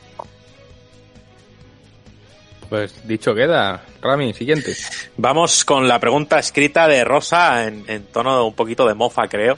Eh, mi pregunta es, ¿creéis que para el modelo PlayStation 6 ya habrán copiado del todo el mando de Xbox o que será más paulatino y no lo veremos la copia casi exacta hasta la PlayStation 7, la PlayStation 8? Un saludo. Pues yo creo que esta pregunta va para Eli porque es la que mejor conoce ambos mandos. Eli, cuéntanos. Está- me ha tocado la pregunta, la pregunta difícil, ¿no? Porque ella lo que dice es eso, que cuándo terminarán de, de- de copiar. Es, es lo que decía antes, que jolín, y bueno, lo habéis dicho y apoyado vosotros, que lo de copiarse todas se copian unas de otras al final. Y más que copiarse es tomar nota y oye decir, yo también lo ofrezco, pero lo ofrezco mejor y ofrezco más, ¿no? Yo creo que al final se trata de eso. Entonces, bueno, entiendo, entiendo la mofa, porque al final sí que tenemos, tenemos todos, eh, profesionales y no profesionales y jugadores, eh, algo dentro que, que nos, nos invita a lanzar pullitas y, ¿no? Y, pero, jolín, que no, no, no copia, no, yo qué sé, al final se han dado cuenta de que esa es la forma que mejor funciona y oye, bueno, a ver cómo funciona, ¿no? Cómo, cómo se recibe eh, esa nueva forma de más, más parecida a Xbox, pero que se aleja de los mandos anteriores de PlayStation. Pero eso que a ver cómo se recibe, porque oye, se, se copia, pero a lo mejor dice, uy, no, no, no, no, no, no lo están recibiendo bien los jugadores, vamos a retroceder, ¿no? Entonces, bueno, veremos. A lo mejor luego, pues lo que decía antes, se copian de, de Nintendo, pero que no, que no se copian, que, que oye, que, que es que, me- ¿veis? La patata caliente para mí. que, toman, toman nota, vamos a decirlo finamente, toman nota y, y eso. es que era, jolín, es que lo habéis dicho, es una pregunta mm, que iba ahí con, con su doble sentido. Eso Pero es. que, que no, que no, hombre, que todas toman nota de otras y ya está. Pues tomo nota de tu respuesta, Rami. Siguiente pregunta. Eh, bueno, tenemos aquí un audio de, de Hugo. Hola a todos, ¿qué tal? Hoy os quiero contar un poco cómo conocí la revista en su momento, y aunque sí sabía de autores, gente que ya conocía que escribían aquí, donde descubrí que se podía leer era gracias al web de Isu, ya que el primer número que apareció por allí fue de un juego muy especial para mí, Rain, y que a lo largo de ese lejano y maravilloso año 2017 fueron apareciendo más números cerca de la fecha de lanzamiento del juego y a posteriori. La pega claro era que había contenido bloqueado en pos de suscribirse a la revista. ¿Cómo planteabais esa estrategia y qué os hizo dejarla por completo? Porque claro, intuyo que era algo que iba muy en contra de la no publicidad que defendéis y supondría un trabajo de más gestionarlo y limitar el contenido al publicarlo. Bueno, pues nos pregunta sobre los orígenes de, de la revista, cómo la conoció, que la conoció mediante ISU, que colgábamos esos números eh, capados eh, con ciertos artículos y tal. Entonces, pues bueno, nos pregunta por esa decisión y de dejar de continuar con esa decisión. Así que, o Juan o Juanpe, vosotros decís. Eh, venga, Juanpe. A ver, sí es, sí es cierto que, que no es la primera vez que, que, de hecho, teníamos dos etapas en Nisu, básicamente, porque se publicaron muchos números de la revista, pero lo cierto es que, básicamente se ha respondido Hugo solamente a él se ha, respondido él solo a la, a la, a la pregunta.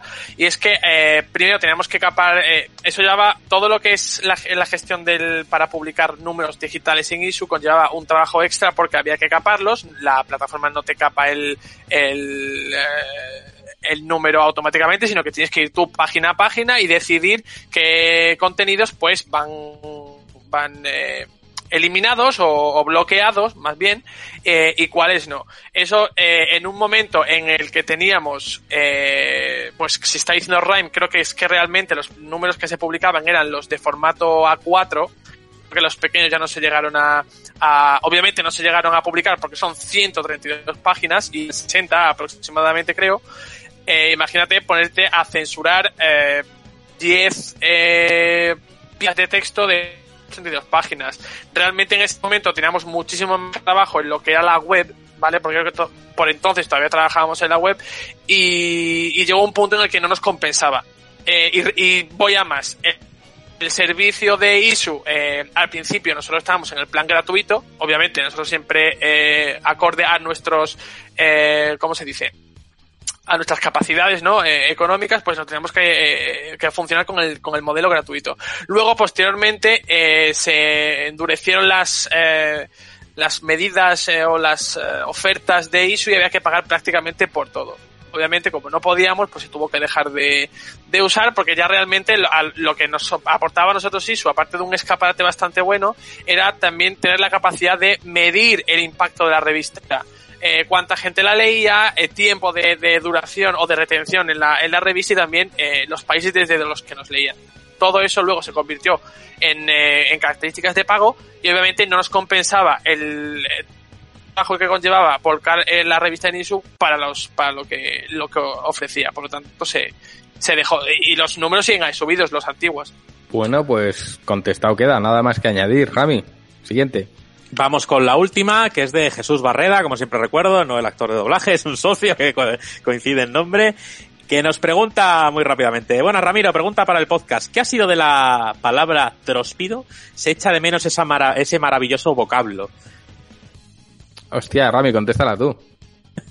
bueno, yo creo que que somos un poco, bueno, además de faltos de, de- de capacidad mental y demás, que, es decir, que somos un poco mongolitos, pues no sé, nos- cuando nos da por algo somos como los tontos, nos da por algo y lo repetimos hasta en la sopa, y entonces pues nos dio con el tróspido y, y tróspido, tróspido, tróspido hasta la sopa, y yo qué sé, y tenemos nuestras temporadas, y así como que nos dio con el Ugandan Knuckles, y, y por qué nos puede dar, con, la hemos tenido con Pierta aquí, era programa, sí, programa también, eh, yo qué sé, hemos tenido de todo con Hiroki. Eh, me está comentando aquí Bello que, que fue Borja el que introdujo la palabra tróspido. Entonces ya le preguntaremos a él sobre su origen o no.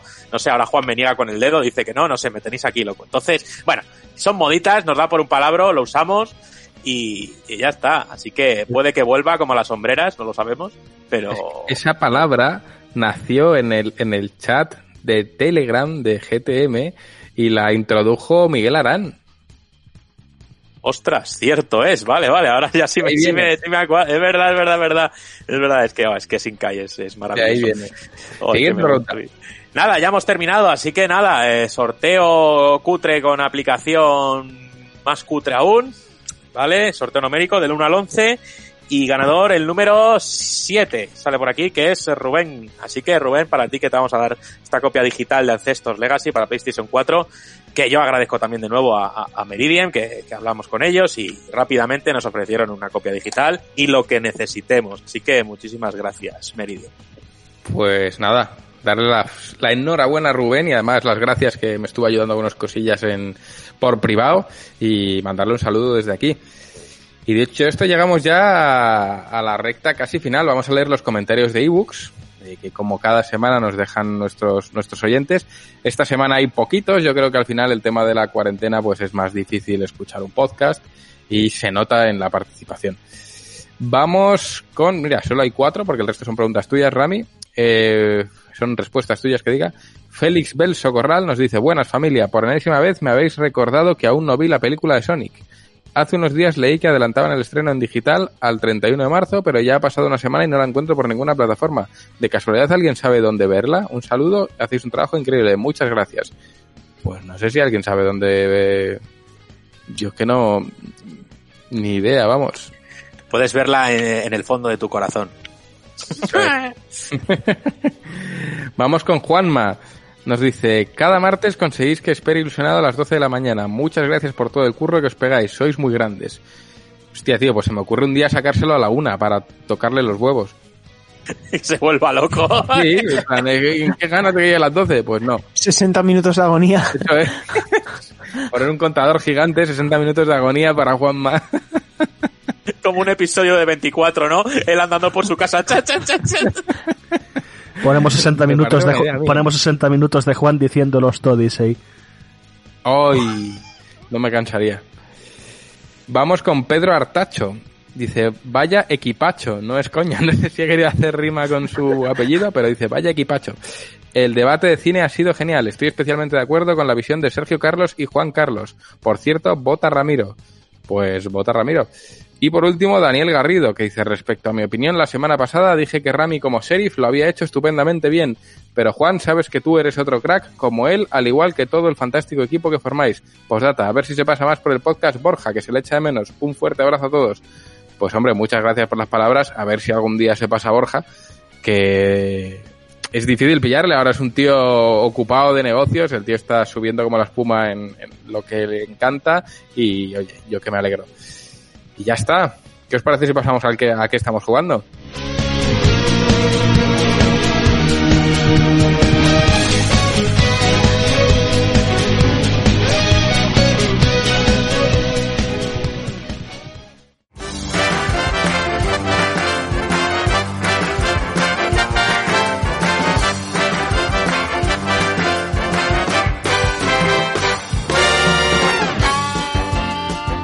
Pues Rami, tú que has levantado el dedo, tú primero.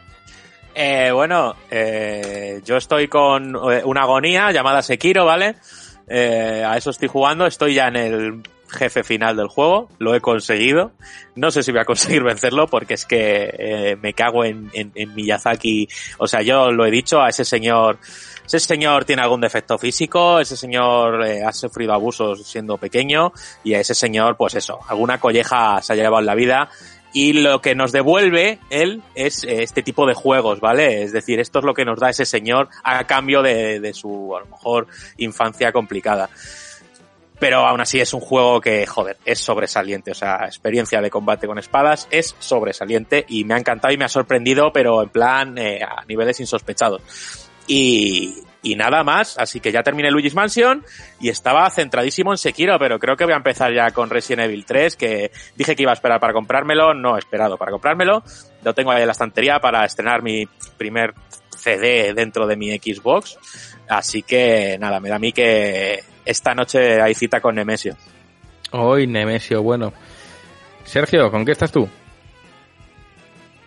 Pues bueno, básicamente estoy ahora con Final Fantasy VII Remake. He tenido una semanita de muchos análisis, tuve que jugar a varios títulos por, por motivo de trabajo y tal, y coincidió que tuve dos días así de intervalo, y eh, activé la predescarga de Final Fantasy VII Remake para poder empezar a jugar hoy viernes nada más levantarme y, y, he estado jugando a Gran Turismo Sport bastante rato. Ya sabéis que me gusta mucho la saga, que creo que es un título que ha sabido eh, renacer, ha sido como una de Fénix, evidentemente ya lastrado porque el comienzo pues lo tuvo muy malo y, y, no es un Gran Turismo como los de antes, porque no tiene los carnets, pero confío en que Sony va a relanzar Gran Turismo Sport para el lanzamiento de PlayStation 5 con todo el contenido más los carnets y es una delicia. Ahora mismo jugablemente es una pasada y ya os digo, he estado estos dos últimos días por ceñirme a lo de, lo de estos últimos días jugándolo y es una delicia de juego, yo lo recomiendo, ahora está muy barato, la gente si quiere empezar ahora en Gran Turismo Sport, hay decenas y decenas y decenas de horas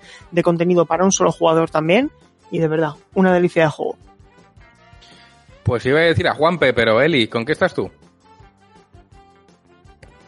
Pues yo creo que, que ya lo he dicho en algún momento de, del podcast, del podcast, pero bueno, por si acaso lo repito para que veáis mi enfermedad, porque voy a añadir un dato. Eh, estoy con Animal Crossing New Horizons, es lo que toca, y Sergio se ríe, es que es lo que toca. Pero es que llevo desde la, la fecha de lanzamiento con él como 130, 140 horas ya a día de hoy. Entonces, bueno, eh, voy a decir, por si acaso me llama inspirada o algo o enferma, que eh, al principio le estaba dando entre 10, 8 horas al día, ¿vale? Y ahora he bajado el ritmo de repente, no sé cómo, a 2, 3 horas. Entonces, eso está bien, eso está bien. Y lo que me ha permitido, claro, que pueda continuar con eh, la rejugada a The Last y que me meta con un comedor como es Monster Hunter, o sea que... Y aprovecho, que antes creo que no lo he hecho, eh, recomendar el DLC, bueno, no sé si recomendar el DLC, recomiendo el juego base, recomiendo Monster Hunter, que como decía Sergio antes es más accesible y si, y si, os va, pues eso, ya que él hablaba, bueno, hablaba Ramiro de, mm, de Sekiro, si os va más los hardcore y el morir mucho, pues, pues compráis el DLC Monster Hunter, que es Iceborne, y que además está, está rebajado ahora mismo, eh, al menos en PlayStation, no sé si en, en Xbox también. Así que, oye, a, ahí queda. Ahora sí, pasamos con Juanpe.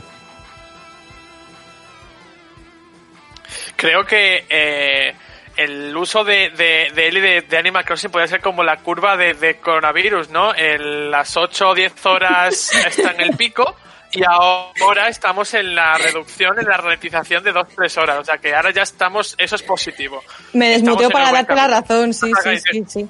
Pero oye, di que tú también no lo estás jugando, ¿eh? No, no, di que tú también lo estás jugando. Yo muy poco, muy poco, que es que ah, no bueno. he aprovechado ni la, ni la, ni la oferta de los nabos. Pero bueno, yo estoy full insomniac, eh, estoy full insomniac, estoy, sigo con Sunset Overdrive y he empezado de nuevo eh, Marvel's Spider-Man.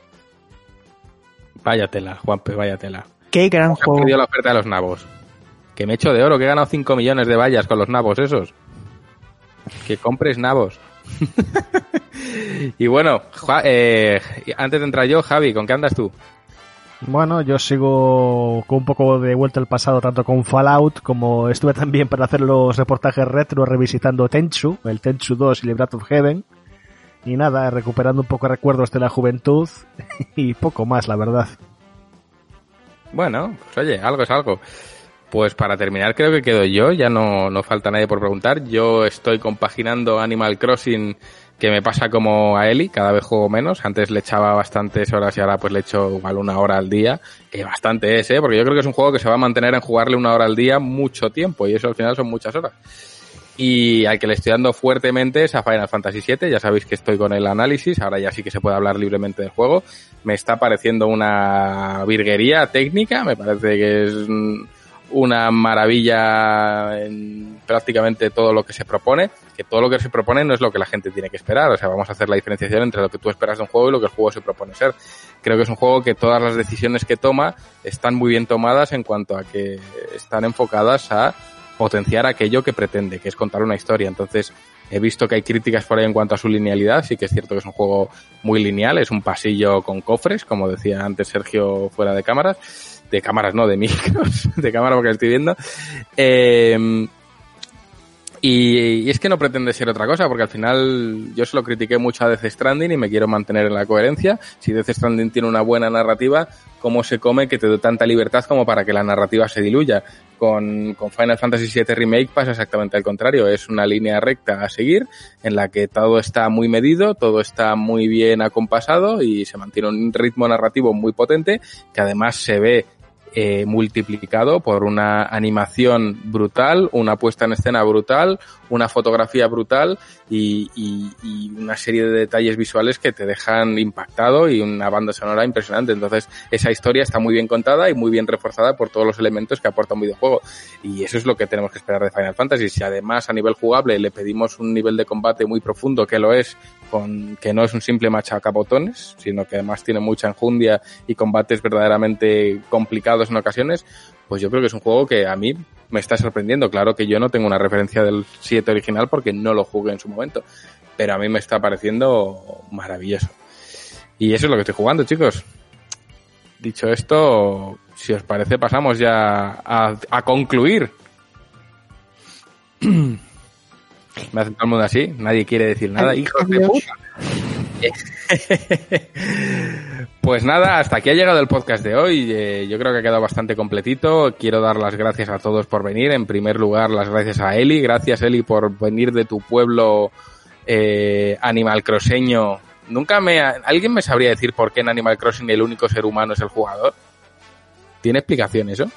Eh, podríamos ir un poco, Sergio a lo mejor me da la razón ahí con, eh, porque se llama Animal Crossing, ¿no? Con lo de Dobutsu no Mori y todo eso. Básicamente porque al principio el primer juego, que solo salió en Japón, eh, lo llamaron Bosque de los Animales. Entonces, lo ambientaron como, pues eso, como, bueno, una persona para que no sea a ver, ¿cómo lo puedo explicar bien, Sergio? A lo mejor me puedes ayudar porque no sé muy bien. Sí, a ver, todo responde también a que el protagonista realmente es la gente que está a tu alrededor, ¿no? Y son animales. Mm. Y al final tú no dejas de ser ahí un forastero y desde el primer juego tú eras, digamos, un invitado o un visitante a ese pueblo repleto de, de animales. Pero vaya, es, es, al final algo más metafórico que no se tradujo literalmente a cuando llegó a Occidente. Entonces es como que hay muchas otras sagas, ¿no? Que tampoco lo adaptan literal, que luego se traducen con, con otra nomenclatura. Yo creo que es que yo creo que es la ensoñación de un comatoso. Y ya está. Hasta ahí, hasta ahí no, mi aportación. No, yo de, yo de hecho iba a añadir una cosilla sobre eso, porque los desarrolladores cuando empezaron con, bueno, pues eso, a desarrollar Animal Crossing, uno de ellos como que quería reflejar la idea de mmm, cuando te haces adulto y tienes que buscarte la vida lejos de casa, por eso, aparte de que haya mmm, eh, correos de tu madre y tal, ¿no? Entonces yo creo que aparte por eso, porque quieren una representación humana en ese sentido, pero bueno, que sea pues también un poco fantasioso con animales, ¿no? Entonces bueno, yo creo que es una mezcla de esas ideas, ¿no? Algo así será. Es lo que nos estamos inventando Sergio y yo, pero puede que sea por eso. Puede ser, hombre, ya que... El mensaje, el mensaje se transmite, que es lo importante. Sí, sí, sí. Yo quisiera ser un pato, pero bueno, me conformo con ser un, un, un aldeano más. ¿Te, aldeano te, puedes, ¿Te puedes poner una máscara de pato? ¿La has encontrado en la tienda? Sí, sí, sí. Y el traje Ah. de ninja, y el traje de, de Power Ranger también, y el de, hay, hay de todo ahí. Eh, pero bueno, Eli, gracias por venir desde tu pueblo de los animales. Y Nada, espero, y espero Nada, verte nada. otra vez por aquí. Tocaba, tocaba dejar la, la islita ahí aparte porque es que lo que decía antes, eh, es que es un, me, me tenía, me tenía enferma, o sea, me levantaba a las nueve, oh, venga, a ver qué tengo en la isla. Oye, ahora es como, me tomo con calma, luego juego, tal. Entonces, bueno, menos mal, menos mal. Pero que, bueno, que me, que me despisto. ¿Veis? Yo al final me voy de una idiota. Que gracias por, gracias por invitarme. Y, y bueno, mmm, si me llamáis cuando haya algo más Nintendero, oye, yo tal. Juanpe, no te rías. no, Vale. pero lo digo, lo digo más que nada porque cuando Ramiro me pasó la escaleta, eh, le dije, Ramiro, pero ¿de qué voy a hablar? Veo ahí eh, a Cyberpunk o Cyberpunk, como queréis decirlo, veo Xbox, digo, yo por dónde voy a tirar, tal, dijo Ramiro, bueno, tú lánzate. Y al final, oye, con mis ideas tontas, que si el color blanco del mando, que si el DualSense y todo, y el Resident Evil ahí a tope, pues oye, al final ahí tenía ahí mis aportaciones que eh, creo que han sido más curiosas que otra cosa, pero bueno. Yo, yo, llámame, llámame, si total, no, no tenemos nada que hacer ahora con el confinamiento, así que... Bueno, ¿A dónde, ¿A dónde me voy a ir o dónde voy a estar si no? O sea que bueno. Vale. Pues nota tomada, eh, Juan Perrami, anotad. Cuando el podcast sea 100% Xbox, llamamos a Eli. Eh, Rami, gracias por venir. Eh, nada, yo no he venido, es que nunca me he ido. Ya. Entro nada, en el Hangout y estás ahí conectado ya. ya. Vivo aquí como una rémora esperando carnaza. No, y, y nada, de- decirle a Eli que gracias. Yo lo que le dije, y es lo que le digo a todo el mundo, aquí no os preocupéis, no se viene de estar aquí preparado ni de nada, esto es una charla entre colegas y, y importa tanto, ta- como dije, saber como no saber, porque cuando no sabes sobre algo nada, puedes hacerte las preguntas que se hace un, un oyente. Entonces es, es igual de importante saber como no tener ni idea. Así que lo digo por mi caso. Así que nada, que yo encantado de estar aquí. Hasta la próxima. ¡Yo! Bueno, pues Juanpe, gracias por venir. A vosotros por, por invitarme. Que tarda esto lo suyo en reaccionar, pero Ay, que me gusta a mí despedir a Juanpe mientras ve Los Simpson. sí, sí. Sergio, gracias por venir. Bueno, muchísimas gracias a vosotros por la invitación y nada, un fuerte abrazo a todos, que ya nos queda menos para, para terminar esta etapa, pero yo creo que este encuentro semanal que estamos teniendo es uno de los mejores momentos de la semana, pasamos un buen rato juntos, estamos eh, unidos, sociabilizamos y repasamos, compartimos nuestra pasión, así que un verdadero placer. Hombre, Pollo, que estás ahí al otro lado. Gracias, tío, siempre por currártelo tanto. Nada, tíos, igual que dice Sergio, la verdad que esto es una de las highlights de la semana. Está guay, pues, tener una buena charla y compartir esto con toda la gente que nos escucha. Y hablando de la gente que nos escucha, gracias a todos los que estáis ahí escuchando. Eh, volveremos la semana que viene con, con más contenido y mejor. Recordar para cerrar que te puedes suscribir a la revista en gamestribune.com y que nos ayudarías un montón. Y nada más, que tengáis una muy buena semana. Un abrazo a todos, cuidaos mucho, cuidad a vuestros familiares. Adiós, adiós.